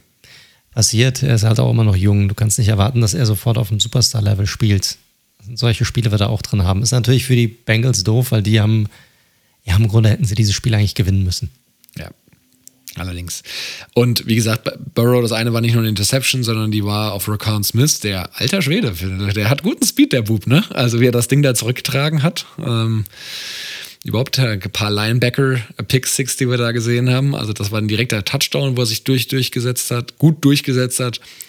Dann später noch auf Dalen Johnson ein, der für mich aktuell noch aus der letztjährigen Cornerback-Gruppe eigentlich mit am stärksten aussieht, von denen wir überlegen, wer da alles so gepickt worden ist, mit, ne, mit, mit Gladney, mit AJ Terrell, mit Damon Arnett. Da sieht Johnson schon sehr gut aus bisher. Ja, Burrow probierte das, also was natürlich dann schon cool war, Burrow hat sich davon nicht unterkriegen lassen, hat dann noch zwei Touchdown-Pässe geworfen, natürlich auf Jamar Chase, aber auch auf, auf T. Higgins. Also sprich diese klassischen, dieses Dreigestirn, diese dreiköpfige Monster, was sie da auf Receiver haben, das funktioniert auch weiterhin gut. Aber es hat halt nicht gereicht. Und vor allem, weil sie das Duell an der Line of Scrimmage eben verloren haben. Also die Front der Bears hat die O-Line der Bengals die durchaus dominiert. Ähm, Burrow mal wieder, das kennt er ja mittlerweile, viermal gesackt. Hat auch noch insgesamt neuen Quarterback-Hits einstecken müssen. Ja, und das war dann halt alles ein bisschen zu viel auf, äh, als dass sie wirklich scoren konnten. Auf der defensiven Seite, was den Bengals-Fans so ein bisschen Mut machen sollte, ist, dass die Defense bisher deutlich besser spielt als gedacht. Klar, sie hatten natürlich jetzt, die Vikings und Bears sind natürlich nicht die explosivsten Offensiven, aber ich möchte ihnen da nichts wegnehmen. Sie haben bisher gegen den, äh, in, äh, ja, in, in zwei Spielen nur 3,4 Yards pro, pro Versuch erlaubt. Ähm, das ist das siebtbeste in der Liga. Und ähm, ja, sie kreieren auch konstant Pressure auf den gegnerischen Quarterback. Also das, das ist besser als gedacht, das hätte ich nicht gedacht. Äh, und sicherlich, was aus den Bengals Mut machen kann. Playmaker in der Offensive haben sie sowieso. Defensive sieht besser aus als gedacht. Also mal gucken, ob sie da die Steelers im nächsten Spiel ärgern können. Ja, muss ich sagen. Also bei den Bears kann man sagen, die Defensive ist so ein bisschen das Prunkstück, was sie haben. Also zumindest die Front. Ja, ich glaube, dass die funktioniert gut. Du hast Kelly Mackey, du hast Robert Quinn. Ich meine, das ist, du hast da schon ein paar Spieler, Akeem Hicks und so weiter und so fort. Das ist schon in Ordnung. Raekwon Smith direkt dahinter. Die Secondary ist auch okay, sage ich mal. Ähm, ist jetzt nicht perfekt, aber der ein oder andere ordentliche Spieler ist da schon noch dabei. Aber die reicht halt nicht, ganz ehrlich, um diese doch immer noch sehr träge Offense eigentlich mitzuziehen. Finde ich, dafür sind sie eigentlich offensiv zu schwach und waren sie eigentlich in diesem Spiel auch. Also die Bengals hätten dieses Ding eigentlich gewinnen müssen. Das muss man einfach sagen. Ja. Und äh, bei den Bengals, ja, jetzt, wenn jetzt nicht diese drei Interception gewesen wären, da hätte wahrscheinlich auch eine äh, eine weniger gereicht und die Bengals hätten das Ding vielleicht noch gewonnen. Ähm, sind eigentlich auf einem ganz ordentlichen Weg. Ne? Also die, diese, du hast ja die Receiver angesprochen, das funktioniert ja ganz, ganz, ganz gut bei denen und die Defensive besser als gedacht. Also die werden sicherlich noch das ein oder andere Spiel gewinnen können. Ja, sehe ich genauso. Und bei den Bears muss man natürlich jetzt mal so ein bisschen schauen. Fields. Und vielleicht fangen sie sogar nächste Woche direkt wieder an, ne? weil da kommen ja die Steelers und ich würde mich jetzt nicht aus dem Fenster lehnen und sagen, die Steelers sind momentan das bessere Team im Vergleich zu den Bengals. Da trifft jeweils eine bisher gute D-Line gegen eine schwache O-Line an. Mal gucken, wozu das führt am Ende. Korrekt. Korrekt. Gut. Hast du sonst noch was zu dem Spiel? Nee. Wunderbar. Die Zwei-Stunden-Marke haben wir gerade geknackt, Leute. Also ihr seht auch, wenn wir die drei Stunden vielleicht heute nicht knacken sollten, trotzdem kein kurzer Podcast. Nee, das ist bei 16 Spielen auch schwer schwer. Wir haben noch fünf vor uns. Äh, nächstes Spiel bei uns, die Philadelphia Eagles gegen die 49ers. Die 49ers haben dieses Spiel gewonnen in einem, ja, Low-Scoring-Game. 11 zu 17. Und hier können wir relativ fix durchgehen, weil wirklich vieles in diesem Spiel nicht großartig passiert. Insgesamt wurde neunmal gepantet. Also muss man auch erstmal hinbekommen. Äh, sowohl die Niners auf der einen als auch die Eagles auf der anderen Seite bekamen offensiv nicht so viel gebacken, muss man sagen lag zum einen an den beiden Defensiven. Ja, vor allem die beiden Defensive Lines waren sehr stark, haben dieses Spiel sozusagen kontrolliert auf beiden Seiten. Lag aber auch daran, dass sowohl äh, Jimmy G, also Jimmy Garoppolo, als auch Hertz keine richtige Tiefe in ihr Spiel bringen konnten. Mit einer Ausnahme. Eine Ausnahme war dabei. Das war der lange Pass von äh, Jalen Hurts in der, ich glaube, erste Halbzeit war das noch, äh, waren sie, glaube ich, an der innerhalb ihrer 5-Yards-Line und Jalen Hurts packt dann einen aus auf äh, äh, Quez Watkins, der eine, ich glaube, 4-3er, 40, 40 Yard Dash gelaufen ist.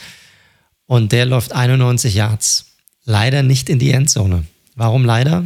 Weil aus diesem riesigen Play haben die Eagles nicht einen einzigen Punkt rausgeholt. Kein Kapital daraus geschlagen. Das war bitter. Das war für die Eagles echt bitter.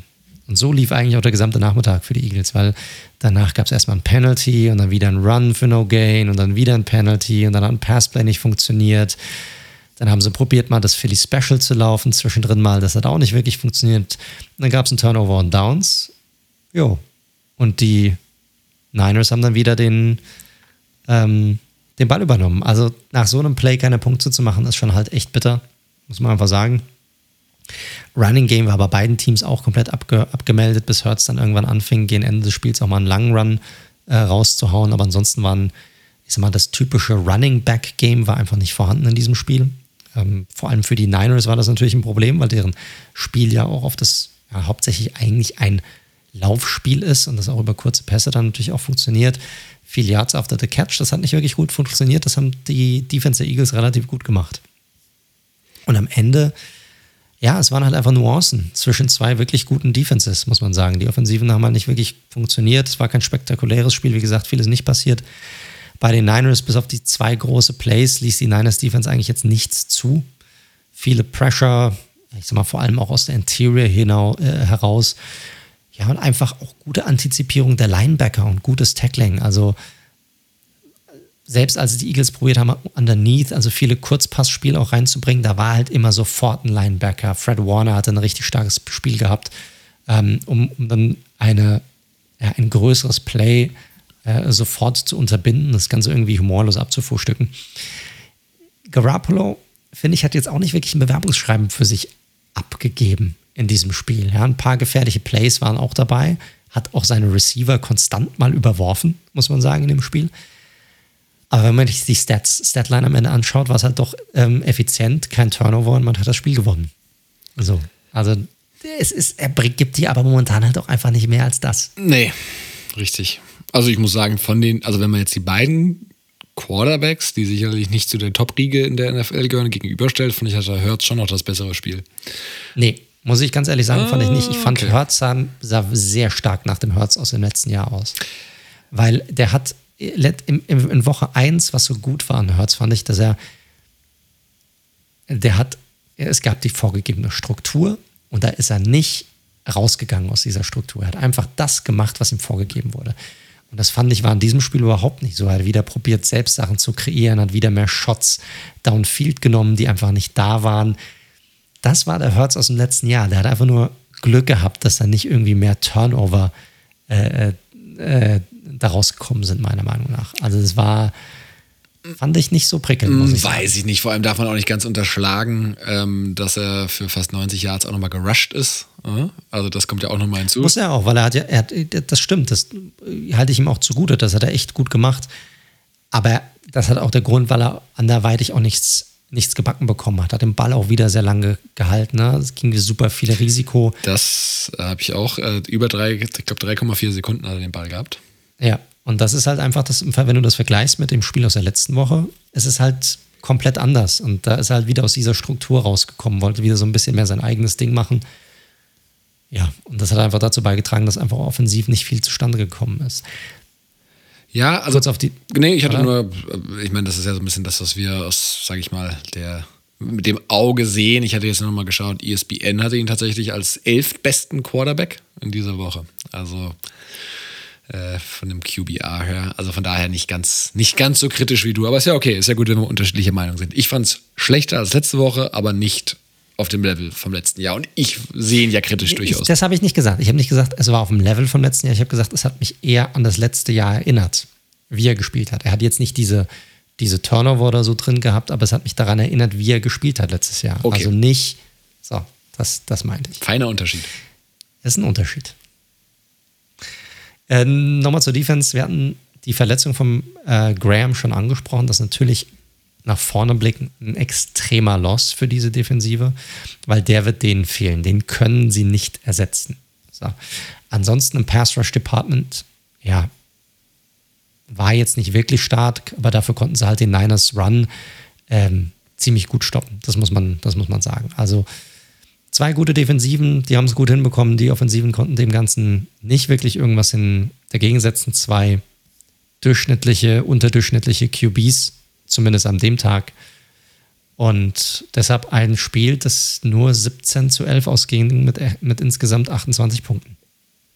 Nächste Gegner, Packers für die 49ers. Und dann das Division-Duell der Cowboys bei den Eagles. Jo, auch wieder ein Gradmesser für beide. Ja, definitiv, da gehen sie jetzt nicht unbedingt äh, als, als Favorit in die jeweiligen Spiele rein. Ja, ja, wird man sehen. Gut. Gut. Nächstes Spiel. Nächstes Spiel und das, Leute. Wünsch dir was, mein Lieber. So ist es, ich wünsche mir was. Äh, das machen wir tatsächlich, glaube ich, einigermaßen fix, weil es eine sehr, sehr eindeutige Geschichte war. Wieder zwei sehr junge Quarterbacks gegeneinander. Es geht um das Spiel der New York Jets gegen die New England Patriots, das die Patriots für sich entschieden haben. Das zweite Division-Duell. Diesmal waren sie erfolgreich und zwar sehr deutlich. 25 zu 6 für New England. Ja, ich hatte es angesprochen, ähm, nachdem Zach äh, nach, nee, andersrum. Nachdem Mac Jones letzte Woche gegen Tour schon gegen jungen Quarterback hatte, der nächste Junge, nämlich Zach Wilson, und der hatte einen absoluten, ja, Welcome to the NFL-Abend, muss man sagen.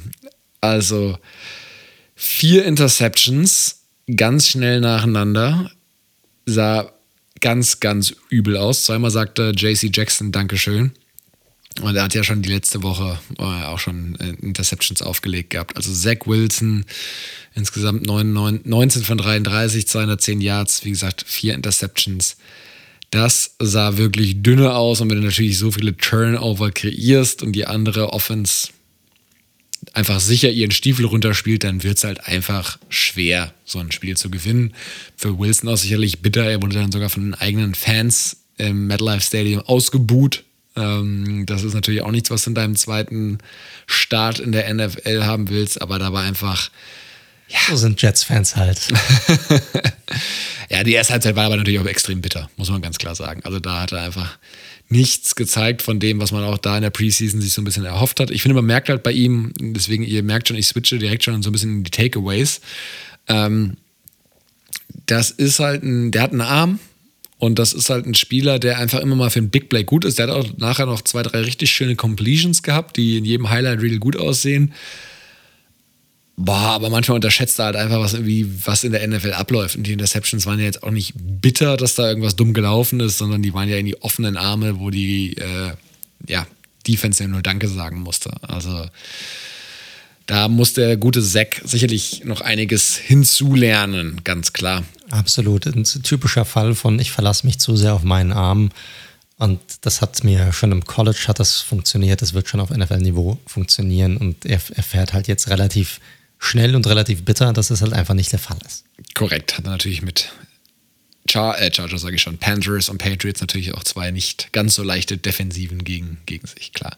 Ja, Bill Belichick hat sich schon vor dem Spiel wahrscheinlich gefreut. Richtig, weil das ist ja auch so eine Oldie but Goldie Story, muss man sagen. Belichick gegen Rookie Quarterbacks, da gibt es eine lange Historie. Er zerlegt sie einfach regelmäßig mit einem inneren Grinsen, so wie man ihn kennt, wahrscheinlich und hat da so ein bisschen seinen Spaß dran, die zu verwirren. Wobei ich glaube, in dem Fall musste er ihnen noch nicht mal komplizierte Looks geben. Das waren einfach wirklich Aussetzer, die der gute Sektor hatte. Wenn wir auf die andere Seite schauen, weil die, wie gesagt, die Offense haben von den Jets hatte nichts ans Laufen gebracht. Äh, Mac Jones auf der anderen Seite 22 von 30, 186 Yards. Also klar, sein zweiter Start, der muss halt nicht nichts machen. Der muss halt einfach nichts machen. Der hat einfach nur probiert auf Fehlervermeidung. Sie haben natürlich viel über das Run-Game gemacht. Damian Harris hat einen richtig niceen Touchdown, wo er, keine Ahnung, 12 Tackles bricht und am Ende da reinmarschiert. Ja. Sehr, sehr, sehr gut aus. Und deswegen ähm, waren sie da eher auf einem guten Weg. Und Mac Jones, ich bin mal gespannt. Also im Moment, man kann ihm nichts vorwerfen, weil er, wie er halt so ist, in der Struktur gespielt, sichere Bälle gemacht aber riskiert wurde halt gar nichts. Also das war wirklich Dump off, Dump off, Dump off, ganz kurze Pässe einfach die ganze Zeit. Also so ist Mac Jones halt schwer zu bewerten an der Stelle jetzt. Ne? Aber man kann ihn auch nicht kritisieren, weil er hat jetzt auch nichts falsch gemacht in dem Sinne. Ja, von daher nehme ich aus dem Spiel persönlich, ich weiß nicht, ob du da mehr rausnimmst, nicht viel mit. Patriots Defense, ganz klar hier der Star des Spiels, hat äh, einem völlig überforderten Rookie Cubic den Zahn gezogen. Damian Harris sah noch gut aus. Mac Jones hat keinen Fehler gemacht. Mehr kann ich aus diesem Spiel ehrlicherweise nicht mitnehmen. Ich, ich finde es aber auch richtig, dass es so gemacht wird. Also bei Mac Jones. Weil das Ding ist, du kannst was riskieren, wenn du was riskieren musst. Wenn du nichts riskieren musst, dann riskier halt auch nichts. Und was bringt dir das denn? Was ist denn dein NFL Learning Moment, wenn du dann, hey, wir führen jetzt, dann sling ich mal downfield. Was, was bringt dir das? Gar nichts. Null. Weil, also, du musst halt erstmal zeigen, dass du da drin bist und wenn du halt sicher bist mit dem, was du da hast, dann gehst du halt den nächsten Schritt und machst dann halt den, den nächsten Step weiter. Oder du gehst den Zach Wilson-Weg und feuerst halt direkt vier Interceptions raus. Das ist auch eine Möglichkeit. Gib ihm doch mal. Ist doch wesentlich unterhaltsamer. ja, unterhaltsamer schon, aber halt einfach nicht besser. Und ich bezweifle, dass er dann, wenn er so eine Performance abliefern würde, dann am nächsten Tag bei Bill im Office steht oder so und eben dann sagt, hey, ist nicht so schlimm probier's halt, probier's halt mal aus. Passt schon. Ja, ansonsten die Bradys hatten aber, äh, die Bradys. Die Bradys. Die Bradys. Brady Guck mal, ja, oh Gott, das hören Patriots-Fans nicht gern. Die Bradys. ja, nicht mehr die Bradys. Äh, die Patriots wollte ich sagen. Jetzt ist mir schon vor Schreck hier was runtergefallen.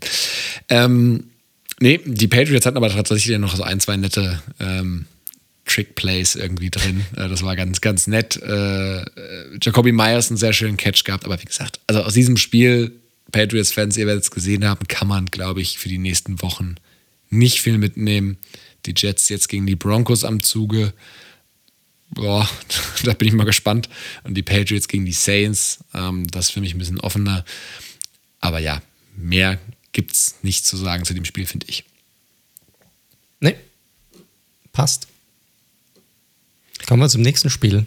Und ich glaube, das können wir auch relativ fix abfrühstücken, weil das war wahrscheinlich die deutlichste Angelegenheit an diesem Spieltag. Dolphins gegen die Bills 35 zu 0 für die Buffalo Bills. Man hatte sich im Vorfeld sicherlich ein bisschen mehr Spannung erhofft bei diesem Spiel. Die blieb allerdings komplett aus. Generell auch kein wirklich schönes Spiel, muss man sagen. Also, das war selbst bei den Bills, das war nicht schön, was sie da hinge hingehauen haben. Die größte Story beim Spiel sicherlich die Verletzung von Tua Tagovailoa, dem Starting Quarterback der Miami Dolphins und dem letztjährigen, was war es, Nummer 4, Nummer 5 Overall Pick? 5. Ich glaube Nummer 5 war. 5 von Herbert 6, ja. Ja, genau. Hat sich die Rippen verletzt, Rippenprellung hattest du ja vorhin schon gesagt gehabt, ähm, musste dann runter vom Feld. Jacoby Prissett hat dann für ihn übernommen. Sah auch echt übel aus, fand ich auf dem Feld. Also wie er sich dann, dann runtergegangen ist. Da hat man erst schon wieder gedacht, es war wieder irgendwas an der Hüfte, ähm, weil das wäre dann wieder echt bitter gewesen für ihn. Erste Hälfte war eine absolute Shitshow von beiden Teams mit insgesamt fünf Turnovern, zwei Interceptions waren dabei, drei Fumbles waren dabei, ähm, die vor allem dann bei Miami dazu beitrugen, dass man aus ja, teilweise ordentlichen Red Zone-Situationen einfach keinen einzigen Punkt rausholte. Und dann war Anfang drittes Viertel war das Ding dann eigentlich gegessen, als die Bills mit 21 zu 0 in Führung gingen. Und ansonsten, ja, haben die Dolphins dann nichts mehr hinbekommen. Brissett sah, boah, sah echt nicht gut aus, muss man sagen. Auch als ähm, äh, äh Backup nicht. Und auch bei den Bills, man, 35 Punkte. Und ich muss sagen, Josh Allen sah auch nicht so prickelnd aus in diesem Spiel. Oder? Oder wie fandst du ihn? Nee, muss ich ganz klar sagen. Also der braucht anscheinend noch ein bisschen, um in die, in die Saison wieder reinzukommen. Also Completion Rate unterirdisch tatsächlich, Passer Rating dementsprechend auch nicht gut. Ähm, ja, äh, klar, der hatte natürlich wieder, wenn ihr euch jetzt die, die Highlights nur anschaut, seht ihr wieder einen tollen Pass auf, auf ähm, Stefan Dix, wo er das Play verlängert. Ihr seht einen schönen Pass auf, auf ähm, na, wie heißt sein Tight End? Knox. Aber ey, das, ja, also Josh Allen muss zulegen. Das ist nicht der Josh ja. Allen der letzten Saison. Nee, nee, absolut nicht. Absolut nicht. Du hast die Zahl ein bisschen genannt. Completion Rating Percentage war bei 51,5 Prozent. Also das ist wirklich einfach unterdurchschnittlich, einfach schlecht. 75er Passer Rating, nur 17 von 33 hat den Mann gebracht. Noch nicht mal ganz 180 Yards, zwei Touchdowns, eine Interception. Das, das geht halt nicht. Also ganz ehrlich, das ist halt einfach schlecht. Gegen die Dolphins hat das noch gereicht, hier jetzt nicht. Ähm, auf der anderen Seite sah es aber genauso schlecht aus. Ne? Bei Miami, die Quarterback-Position ist definitiv ein Problem. Das kannst du, kannst du einfach sagen. Auch Brissett sah nicht gut aus. Der war 24 von 40 für knapp unter 170 Yards und eine Interception. Running Game war auch nicht viel besser. Ähm, obwohl Gaskins jetzt nicht schlecht aussah, muss ich sagen, aber der Rest war einfach eine Katastrophe. Diese Offensive Line, alter Schwede, Mann. 6 Sacks, 23 Pressure zugelassen. Austin Jackson, der Left Tackle, davon alleine neun Stück. Kann er gerne mit weitermachen nächste Woche. Das ist schon, das ist schon echt ordentlich. Dazu Drops und Fumbles bei den Wide Receivers.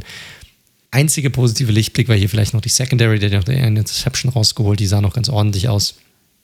Xavier Howard hier mit der Interception. Jo, aber ansonsten ist das Team fürchterlich gewesen, gegen die Bills zumindest. Ähm, über Allen haben wir schon gesprochen bei den Bills. Running Game sah, fand ich nicht verkehrt aus. Singletary bekommt hier so ein bisschen die Hauptload momentan und macht da das Beste draus. 13 Carries, knapp über 80 Yards, ein Touchdown. Und auch diese Defensive, ich weiß jetzt nicht, ob es jetzt 100 Pro an der Defensive lag oder auch an dieser extrem schwachen O-Line, aber die war echt stout. AJ Epenisa gefällt mir echt gut, war letztjähriger äh, Zweitrunden-Pick.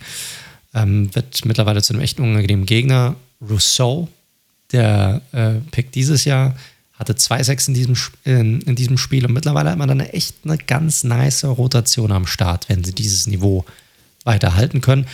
Und in der Defensive, was mir auch vor allem gefallen hat, in der Secondary, wir haben immer Tredavious White auf der einen Seite, aber vor allem Levi Wallace ja. war echt stark in diesem Spiel. Richtig, richtig stark. Und nicht nur, weil er diese eine Interception hatte, sondern er hat ja auch ein Big Play hat er ja auch zurück, ähm, weil er wieder diese, diese dummen Taunting Penalties, die es jetzt gibt, aber der sah echt stark aus. Also da haben sie ein richtig gutes Cornerback-Tandem.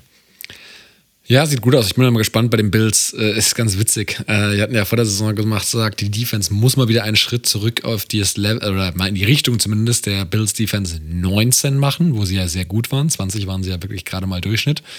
Das sieht gut aus. Sie haben natürlich mit den Finns und den Steelers bisher auch nicht gerade eine dynamische Offense irgendwie angetroffen. Deswegen, ich bin, bin mal sehr gespannt. Nächste Woche wird das wahrscheinlich auch noch nicht der Fall sein gegen Washington.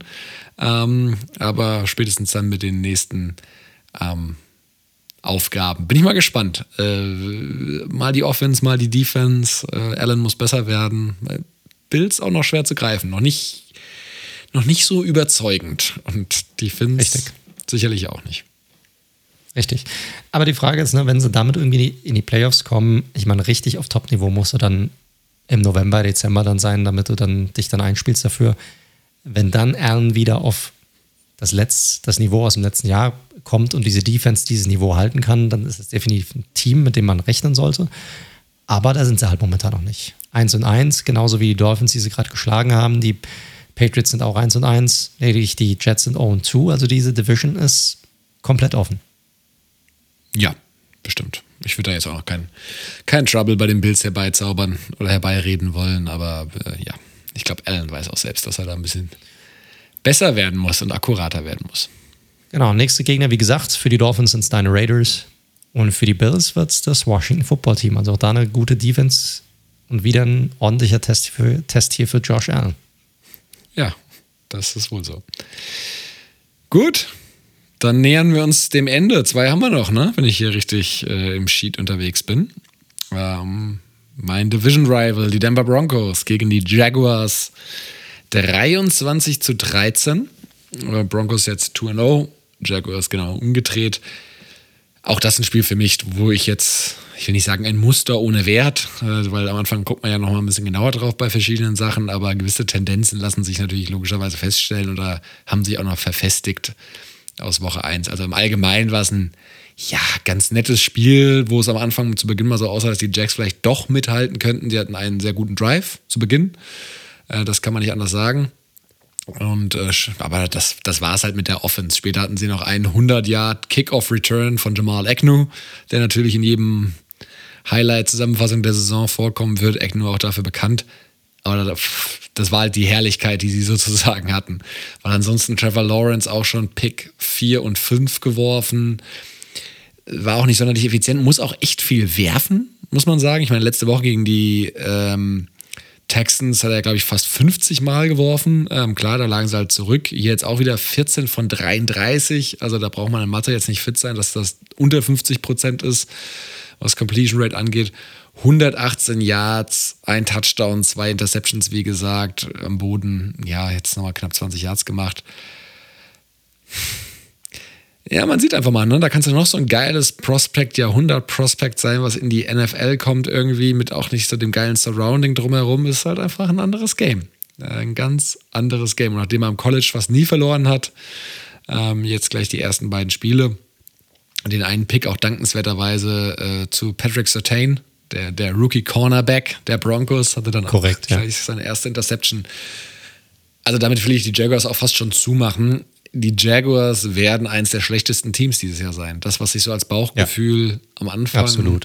herauskristallisiert hat, verfestigt sich. Ich finde auch das nicht kreativ, was sie machen, Urban Meyer hier null, als Mastermind. Null, das wollte ich gerade ansprechen. Das, das sieht, das, keine Ahnung, ich kann mit dieser Offense noch nichts anfangen, die Urban Meyer da reinbringt. Ja. Also ja, ich weiß gar nicht, was ich sagen soll. Das, das, das, das, einzig Interessante an diesem Team wird einfach sein, wie geht es ja generell weiter. Klar. Also du hast ja jetzt schon Gerüchte um Urban Meyer und teilweise Spieler, die keinen Bock haben auf ihn und ihn mit seiner Art nicht klarkommen und so weiter. Keine Ahnung, muss man natürlich immer mit Vorsicht genießen, wie viel es davon war, aber wo Rauch ist, ist auch meist wenigstens ein bisschen Feuer und es dürfte trotzdem für ja, die ein oder, interessant, ein oder andere interessante Storyline sorgen. Davon gehen wir aus. Gucken wir mal auf die. Ah. Auf die andere Seite, Teddy B. Ja, also Teddy B sah wieder gut aus. Ähm, 26 von 34, über 300 Yards, zwei Touchdowns. Wieder ein gutes Spiel. Ich fand es in der ersten Woche, als mir in der Summe, fand ich beeindruckender. Das war jetzt einfach ein gutes Spiel gegen einen schwachen Gegner. So, Punkt. Was mich gefreut hat, ist, dass Cortland Sutton noch äh, ein richtig starkes Monsterspiel hatte, weil letzte Woche war er sehr unauffällig. Jetzt hat er knapp 160 Yards gehabt. Also, das ist einfach für mich ein Number One Receiver. Der wird natürlich weiterhin noch mehr Targets sehen, weil ja Jerry Judy noch weiter ausfällt. Also, die Broncos haben das souverän runtergefiedelt, sage ich mal. Die müssen so ein bisschen schauen. Bradley Chubb jetzt schon wieder raus. Das ist natürlich ärgerlich, nachdem man jetzt endlich dieses Tandem von Miller und Chubb zurück hatte. Da muss man mal gucken ich glaube, die Trends werden sich, wenn ich mir die, mir die nächsten Gegner anschaue, bei beiden verfestigen. Also die Jaguars spielen wie angesprochen gegen die Cardinals. Da sehe ich kein Szenario, wie das die Cardinals nicht gewinnen. Wir kommen ja gleich zum Tippen. Und die Broncos spielen gegen die Jets. Also ja. da kann ich jetzt mal vorwegnehmen. Ich glaube, wie gesagt, da beide werden die Null auf der jeweiligen Seite bei W und L auch weiter beibehalten. Ja, und das ist dann ein ziemlich geiler Saisonstart für die Broncos, muss man sagen. Korrekt. Hatten ja, aber auch fairerweise leichte Gegner dann, ne? In den ersten drei Spielen. Das ist so. Aber momentan sind sie auf Playoff-Kurs. Speaking of leichte Gegner, machen wir doch mal Schluss mit dem Thursday Nighter und deinem Team. Ja, ich werde es aber auch kurz machen. Ne? Das Spiel geht jetzt mittlerweile schon fast eine Woche zurück. Aber das Einzige, also was man sagen kann, was ziemlich geil ist, ist natürlich, wenn man sich viele der Primetime-Games der letzten zwei Wochen anguckt, dann muss man sagen, dass diese echt unterhaltsam waren. Ne? Ob wir jetzt auch das wir hatten das Chiefs-Ravens-Game besprochen und jetzt das, äh, der Thursday Nighter war ähnlich eh spannend. Washington gegen die Giants. 30-29 ist das Spiel aus meiner Sicht natürlich leider fürs Washington Football Team ausgegangen. Es war ein Spiel, das hin und her ging. Äh, war der meistgesehene Thursday Nighter aller Zeiten, muss man sagen. Da sieht man halt, obwohl diese Teams jetzt schon seit Jahren nichts mehr gerissen haben, ähm, wie viel Pull die halt trotzdem immer noch haben. Ja, und es war ein, war ein Spiel, beide Teams mit vielen Penalties und jeweils einem Problem, die Defensive, und zwar auf beiden Seiten. Ne? Die erste Hälfte hat das Washington Football Team noch ganz, hat das bei dem Washington Football Team noch ganz gut funktioniert, hatten sie drei Sacks. Ähm, aber sie hatten einfach diesem Run-Option-Play, dieser RPO bei den Giants einfach nichts entgegenzusetzen. Also Jones hat ein fantastisches Rushing-Game, hätte eigentlich auch einen, ich weiß nicht, wie du es gesehen hast, vielleicht sehe ich es ja jetzt aus der Giants-Brille, aber der einen, da hat einen mega langen Touchdown-Run über 50 Yards der meiner Meinung nach einen sehr fragwürdigen Holding Call zurückgenommen wurde. Bei Holding ja. gebe ich mittlerweile auf, muss ich ganz ehrlich sagen. Da sind teilweise Sachen dabei irgendwie, wo ich mir denke. Aber verstehe ich auch nicht. Ich muss, ich muss auch ehrlich also sagen. Also wann ist es Blocken und wann ist es Holding, ne? Also das ist halt so, ja. Ja. Aber da, da, da, da haben sie noch ganz gut Druck kreiert. Zweite Hälfte kam sie dann nicht mal mehr an Jones ran und das ging diese Offensive Line, die sah echt ordentlich aus. Ja, aber auch umgekehrt bei den, bei den Giants sah Taylor Heineke, der ja für Ryan Fitzpatrick jetzt startet, teilweise aus wie Joe Montana. Ja, da gab es überhaupt gar keinen Pass Rush. Ähm, es gab einen Sacks und zwei Quarterback-Hits, das war's, das gesamte Spiel über. Und die Secondary, ja, die ich ja auch hoch gelobt hatte vor der Saison, ne? die sah ja auch letztes Jahr schon gut aus und jetzt hatte man noch mehr rein investiert die hängt wahrscheinlich noch irgendwo in der Preseason fest. Keine Ahnung, was da los ist, aber die sowohl James Bradbury auf der einen Seite, der letztes Jahr in den Pro Bowl gewählt wurde, als auch Adoree Jackson auf der anderen Seite einfach nicht mit guten Spiel Spieler, äh, spielen. Ja, und am Ende haben halt Fehler diese Spiele entschieden. Das ist einfach so. Die Giants am Ende, äh, es gibt ein Field Goal für das Washington Football Team, um dieses Spiel zu beenden. Und das erste Field Goal wird dann noch vergeben und ich bin schon am Jubeln, Ne? Ich drehe mich weg und ich freue mich wie Bolle. Und dann war es auch hier wieder ein sehr fragwürdiger Penalty Call. Angeblich war Dexter Lawrence im Offsides, hat also die Line of Scrimmage sozusagen im Vorfeld überschritten. Das war wohl nicht der Fall, aber er ist halt einfach sehr früh los. Jo, komm was wolle, das Field Goal wurde wiederholt. Der Ball war diesmal drin. Through the Upsides, 30, 29. Ja, ansonsten Takeaways vielleicht das Positive, gibt man Jones ein bisschen Zeit, dann sieht er echt aus wie ein guter Quarterback. Ja, ähm, mittlerweile auch ein klarer Dual Threat, das muss man auch sagen. Also der hatte ja ähm, über 200 Yards Passing, fast 100 Yards Rushing und da sah auch echt gut aus in, in beiden. Vergebene Chancen natürlich. Ja, Darius Slayton mit dem Drop in der Endzone bei einem wunderbaren Pass. Ähm, muss er haben, hatte beide Hände dran, dann hätten die Giants das Spiel wahrscheinlich locker nach Hause gebracht. So halt nicht. Für alle Fantasy-Owner, Barkley sieht weiterhin immer noch rostig aus. 13 Carries für 57 Yards, aber das ist auch, na, das muss man auch sagen, dass auch die, diese Statistik täuscht, weil da war ein langer 41-Yard-Run dabei. Ich habe mein erstes Trade-Angebot für ihn erhalten heute. Die Leute wittern ihre Chance. In einer Liga habe ich ihn, ja. Ah, da ja. ist er spät zu mir gedroppt, aber ja, ich. Also abgeben werde ich ihn noch nicht, aber ich glaube, das braucht noch ein paar Wochen, bis der. Das wird noch ein paar Wochen dauern. Sie, sie erhöhen so langsam, aber sicher seinen ähm, Workload. Seine Workload, aber auch, auch wir haben, das Pass-Blocking ist echt ordentlich, viel besser, als ich vor der Saison gedacht hatte. Run-Blocking Run -Blocking ist aber Katastrophe. Wir kreieren keine, äh, keine Löcher, gar nicht. Ähm, bittere Verletzung auch hier in der O-Line für die Giants. Nick Gates hat sich übel verletzt in dem Spiel, wird die ganze Saison ausfallen, hat einen Beinbruch gehabt in diesem Spiel. Ja, einzig positive an dem Tag neben Daniel Jones ein echt gutes Spiel hatte, war noch Sterling Shepard. Der Typ ist on a mission zurzeit, also richtig, richtig stark, was der gerade abliefert. Bin auch froh, dass ich den in meinem Fantasy-Team habe momentan. Also der eine Reception nach der anderen. Ich bin mir am Ende des, bin mir auch sicher, der wird vielleicht, wenn er gesund bleiben kann, über 100, unter über 100 Receptions haben am Ende des Jahres. Jo, ansonsten Drops, Drops, Drops. Kenny Galladay, drei Receptions bei acht Targets. Nicht so gut. Und bei den, nicht so, nicht so gut. Washington Football Team auf der anderen Seite, Heineke macht ein gutes Spiel, aber quasi auch ohne jeglichen Druck. Gerade zu Beginn des Spiels, als die Giants noch ein bisschen Druck auf ihn ausüben konnten, sah es ein bisschen anders aus. Also ich würde ihn noch nicht allzu hoch loben. Running Game war zwar da, aber so richtig zum Laufen haben sie es auch nicht bekommen. Und auch hier ähnlich wie bei den Giants. Die Defense ist echt ein Problem. Also die sind nicht so dominant jetzt schon über zwei Spiele hinweg, wie man es eigentlich gedacht hat bei ihm. Gerade die D-Line, auch Chase Young. Da lief nicht viel bei ihm zusammen in dem Spiel.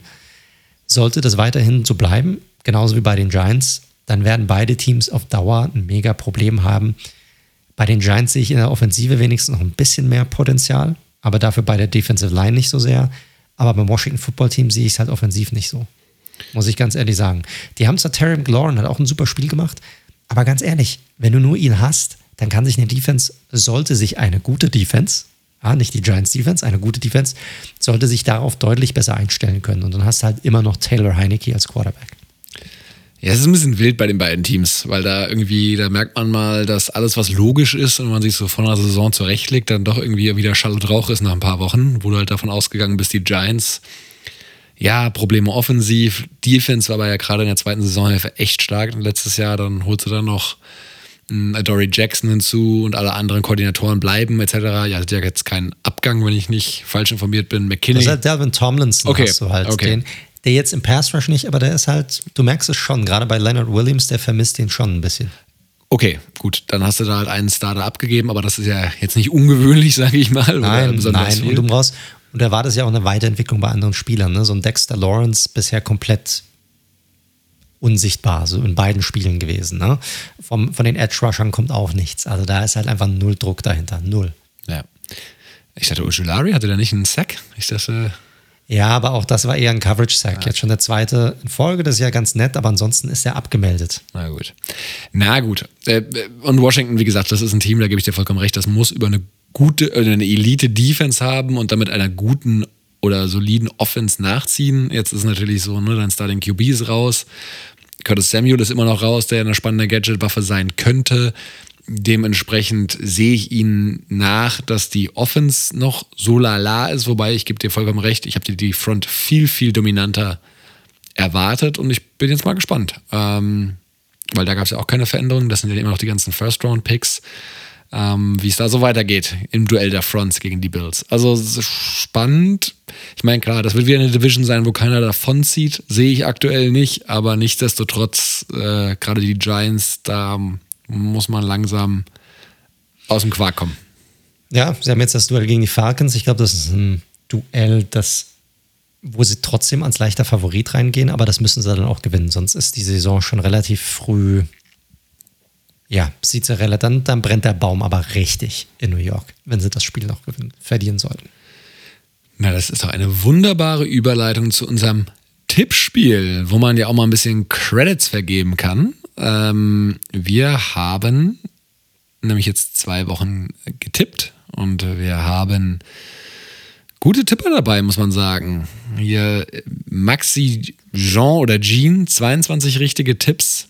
Äh, in, in zwei Wochen, also fast 70 Prozent. Äh, Schwabenpanther auch weit mit da vorne. Ich tatsächlich mit 20 auch noch in den Top 8, wo der gute Mike unterwegs ist. Das verschweigen wir jetzt lieber mal, weil sonst hört ihr uns nicht mehr zu in der Zukunft.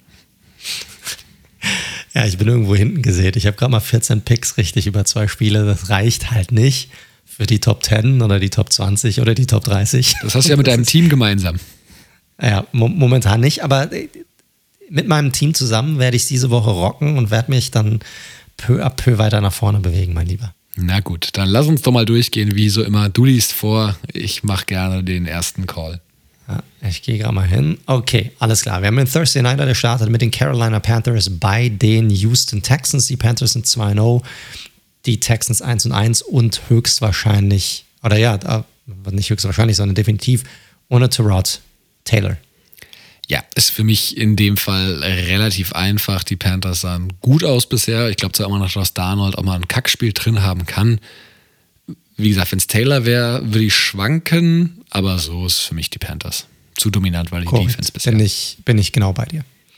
Nächstes Spiel schon deutlich interessanter. Ne? Wir haben das Washington Football Team, das trifft auf die Buffalo Bills in Buffalo. Beide Teams 1 und 1, und 1. Beide Teams mit Problemen insgesamt. Wen siehst du hier vorne? Ich finde es nicht so eindeutig wie vielleicht der ein oder andere, ehrlich gesagt. Also klar, der logische Pick aktuell sind wahrscheinlich die Bills. Fand ich jetzt aber in beiden Spielen nicht überzeugend. Du hast natürlich bei Washington auch Tyler Heinecke, der, der ist okay, ich, das passt, aber der ist natürlich jetzt auch keiner, der das Ruder rumreißt. Ah, ja, aber ich gehe zu Hause, gehe ich dann doch mit der Bills-Mafia.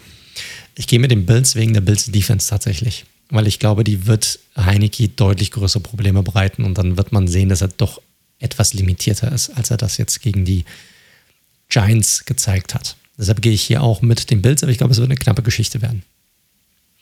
Nächstes Spiel hier: Chicago Bears bei den Cleveland Browns. Auch hier beide Teams 1 und 1. Und die Bears weiß man noch nicht, aber vielleicht mit Justin Fields als Starter. Ja, also das, ich halte von den Bears trotz diesem Sieg gegen Bengals, die sich ja selbst in den Fuß geschossen haben, nicht, nicht viel. Ja, die haben wie gesagt eine gute Front, äh, that's it. Deswegen, Browns haben mich zwar jetzt auch nicht vom Hocker gehauen, aber da sehe ich die Browns schon vorne. Korrekt, das ist für mich eigentlich eine relativ klare Angelegenheit. Die Browns gewinnen dieses Spiel mit, ich sag mal, Minimum 14 Punkten Unterschied. Nächstes Spiel sollte eigentlich auch eine klare Angelegenheit sein, denke ich. Baltimore Ravens bei den Detroit Lions. Die Ravens jetzt 1 und 1, die Lions halt 0 und 2 ja, muss ich jetzt, glaube ich, nicht die verschiedenen Stärken und Schwächen der Teams durchgehen. Das sind die Ravens für mich äh, deutlich. Könnte auch ein Blowout werden, glaube ich, dieses Mal. Kann sein, ja. Ich gehe natürlich auch mit den Baltimore Ravens.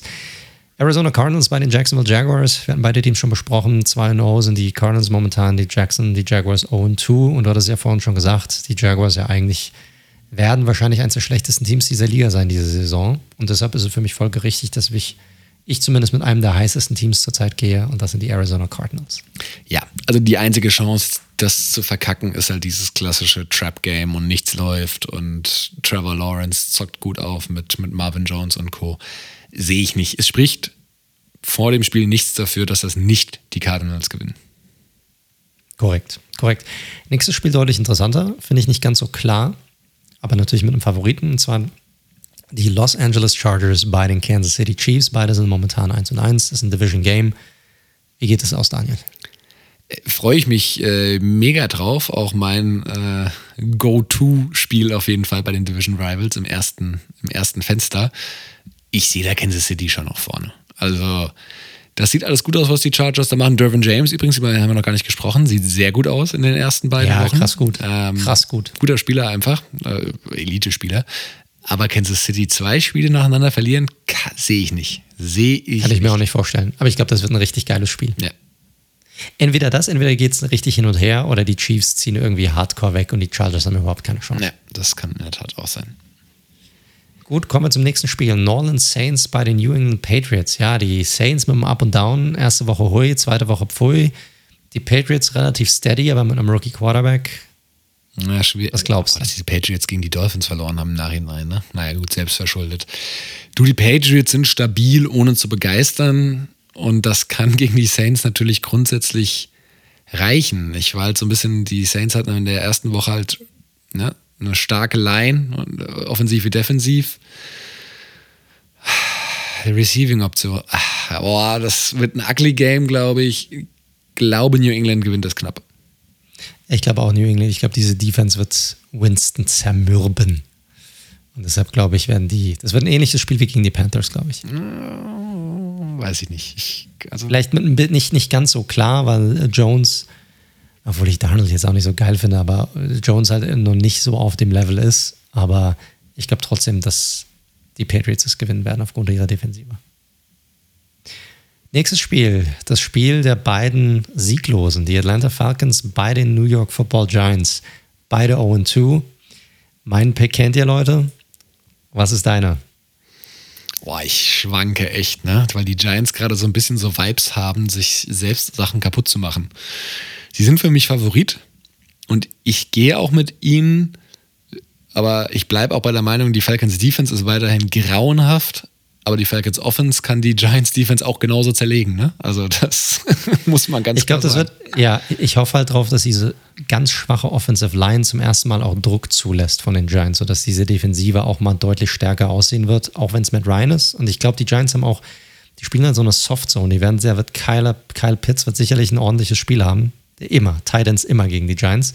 Wenn ihr einen Titan habt und ihr habt die Giants als Defensive, dann immer den Titan spielen lassen. So. Das ist einmal nur mal so vorweg.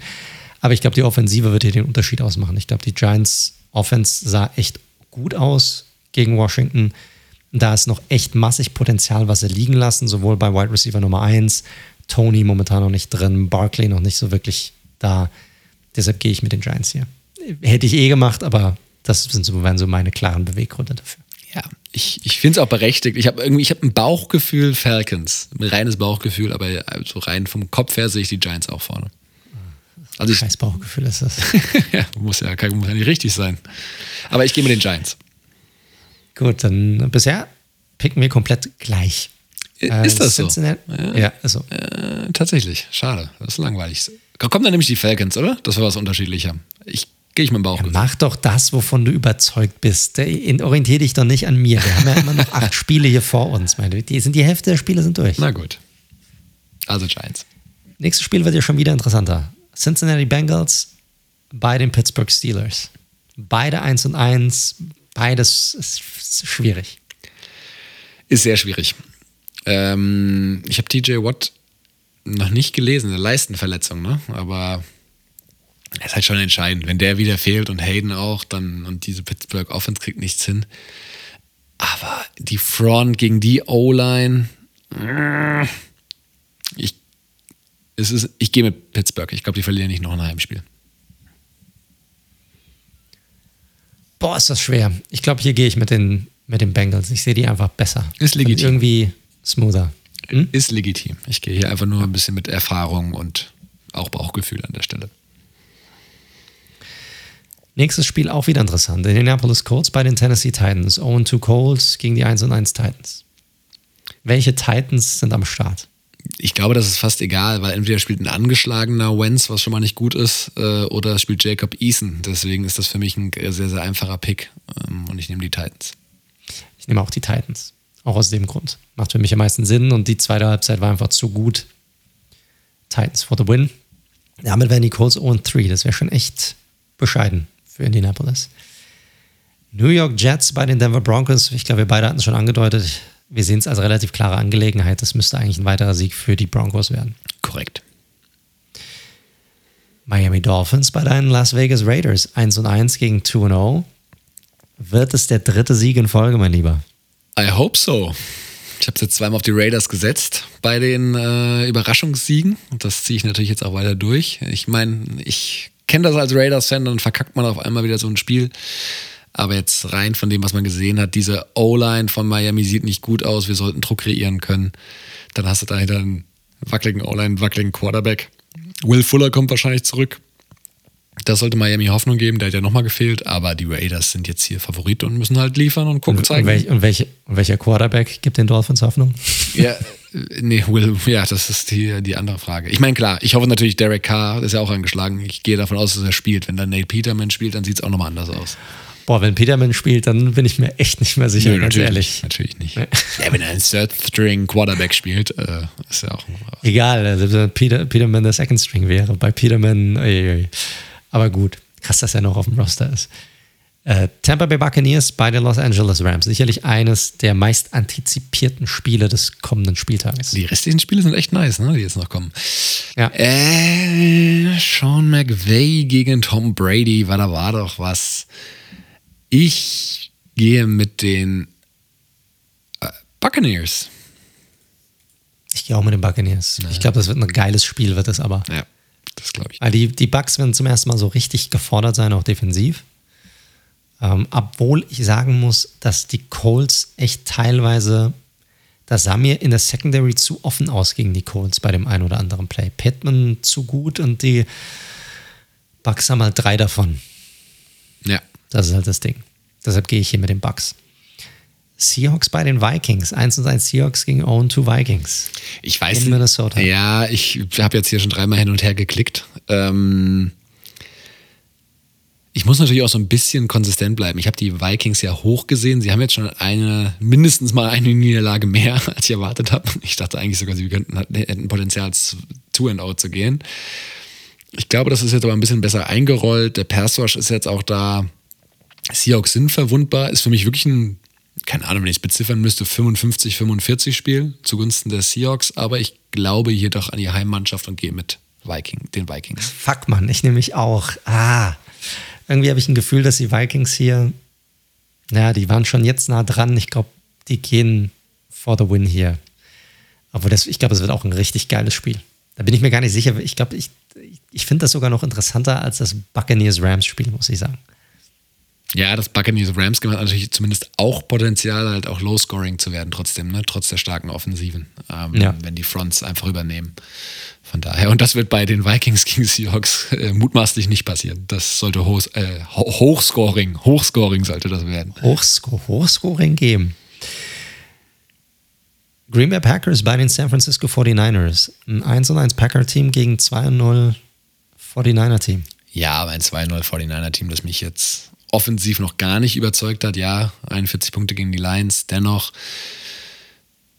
ich glaube, Green Bay hat da schon ganz gute Schlüssel dagegen. Äh, Ich glaube auch, Devonta Adams wird ein Riesenspiel haben gegen dieses Secondary. Ähm, Deswegen gehe ich mit den Packers hier. Das ist das Sunday, beim Sunday Night Game, auch ein schönes Sunday Night Game.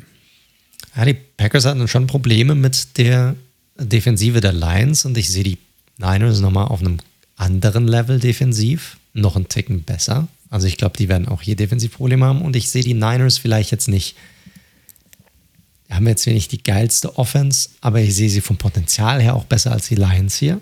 Und ich sehe es nicht, sind nicht ganz so grün hinter den Ohren und ich gehe hier mit den Niners. Ah, Aaron Rodgers ist in San Francisco immer besonders motiviert. Von daher. Das stimmt allerdings, da hast du recht. Kommen wir zum Monday Nighter. Die Eagles bei den Cowboys. Wen hast du hier? Die Eagles sehen besser aus als gedacht, aber jetzt mit Graham, das ist natürlich schon bitter, weil das der ja auch so, ja, das ist natürlich auch so der Leader innerhalb des Teams, ne? Also äh, ganz besondere Rolle, nicht nur einer der stärksten Spieler, sondern eben auch der Leader.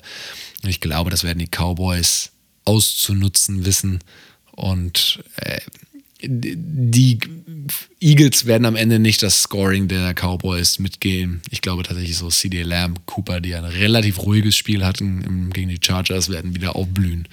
Und Ich glaube nicht, dass es so ein, so ein Hochscoring geben wird. Also Nö. So 21, 17 oder irgendwie sowas kann ich mir vorstellen. Sowas in der Art wird das.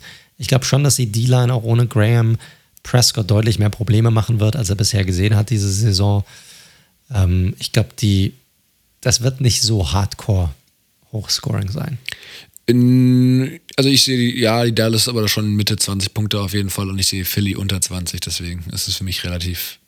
Ich gehe auch mit den Cowboys. Ich glaube, zu Hause, die sind ein bisschen für mich ganz leichter Favorit, aber auch nicht viel, wird eine knappe Geschichte, wie es meistens ist bei diesen Division Games in der NFC East und deshalb Cowboys gewinnen das Ding. Ja, sehr schön. Gut, dann Midweek 3 Picks und damit sind wir durch für heute. Fuck ey, 2 Stunden 48. Hm. So, da haben wir gedacht, wird, ich habe gedacht, es wird ein bisschen kürzer. Du hast ja Aber nur gesagt, dass es keine drei Stunden werden. Das stimmt, da hast du recht, da hast du recht. Und das werden sie auch nicht. Wir wollen uns nicht weiter verquatschen, Leute. Aber ähm, ja, wie gesagt, vielen Dank, dass ihr auch diese Woche wieder mit dabei wart, diese fast drei Stunden über. Ihr wisst, ihr hört Red Zone Football Podcast. Ihr findet uns auf allen gängigen Podcast-Plattformen von Spotify über Apple Podcast, Google Podcast, Stitcher, Podcast Addict, you name it. Wir sind da drauf. Falls es euch gefallen hat, dann drückt heftig den Abonnieren-Button. Ansonsten hinterlasst auch gerne eine Bewertung, hilft uns auch immer wieder, neue Zuhörer zu gewinnen und unsere Reichweite ein bisschen zu erhöhen. Da könnt ihr uns was Gutes tun mit.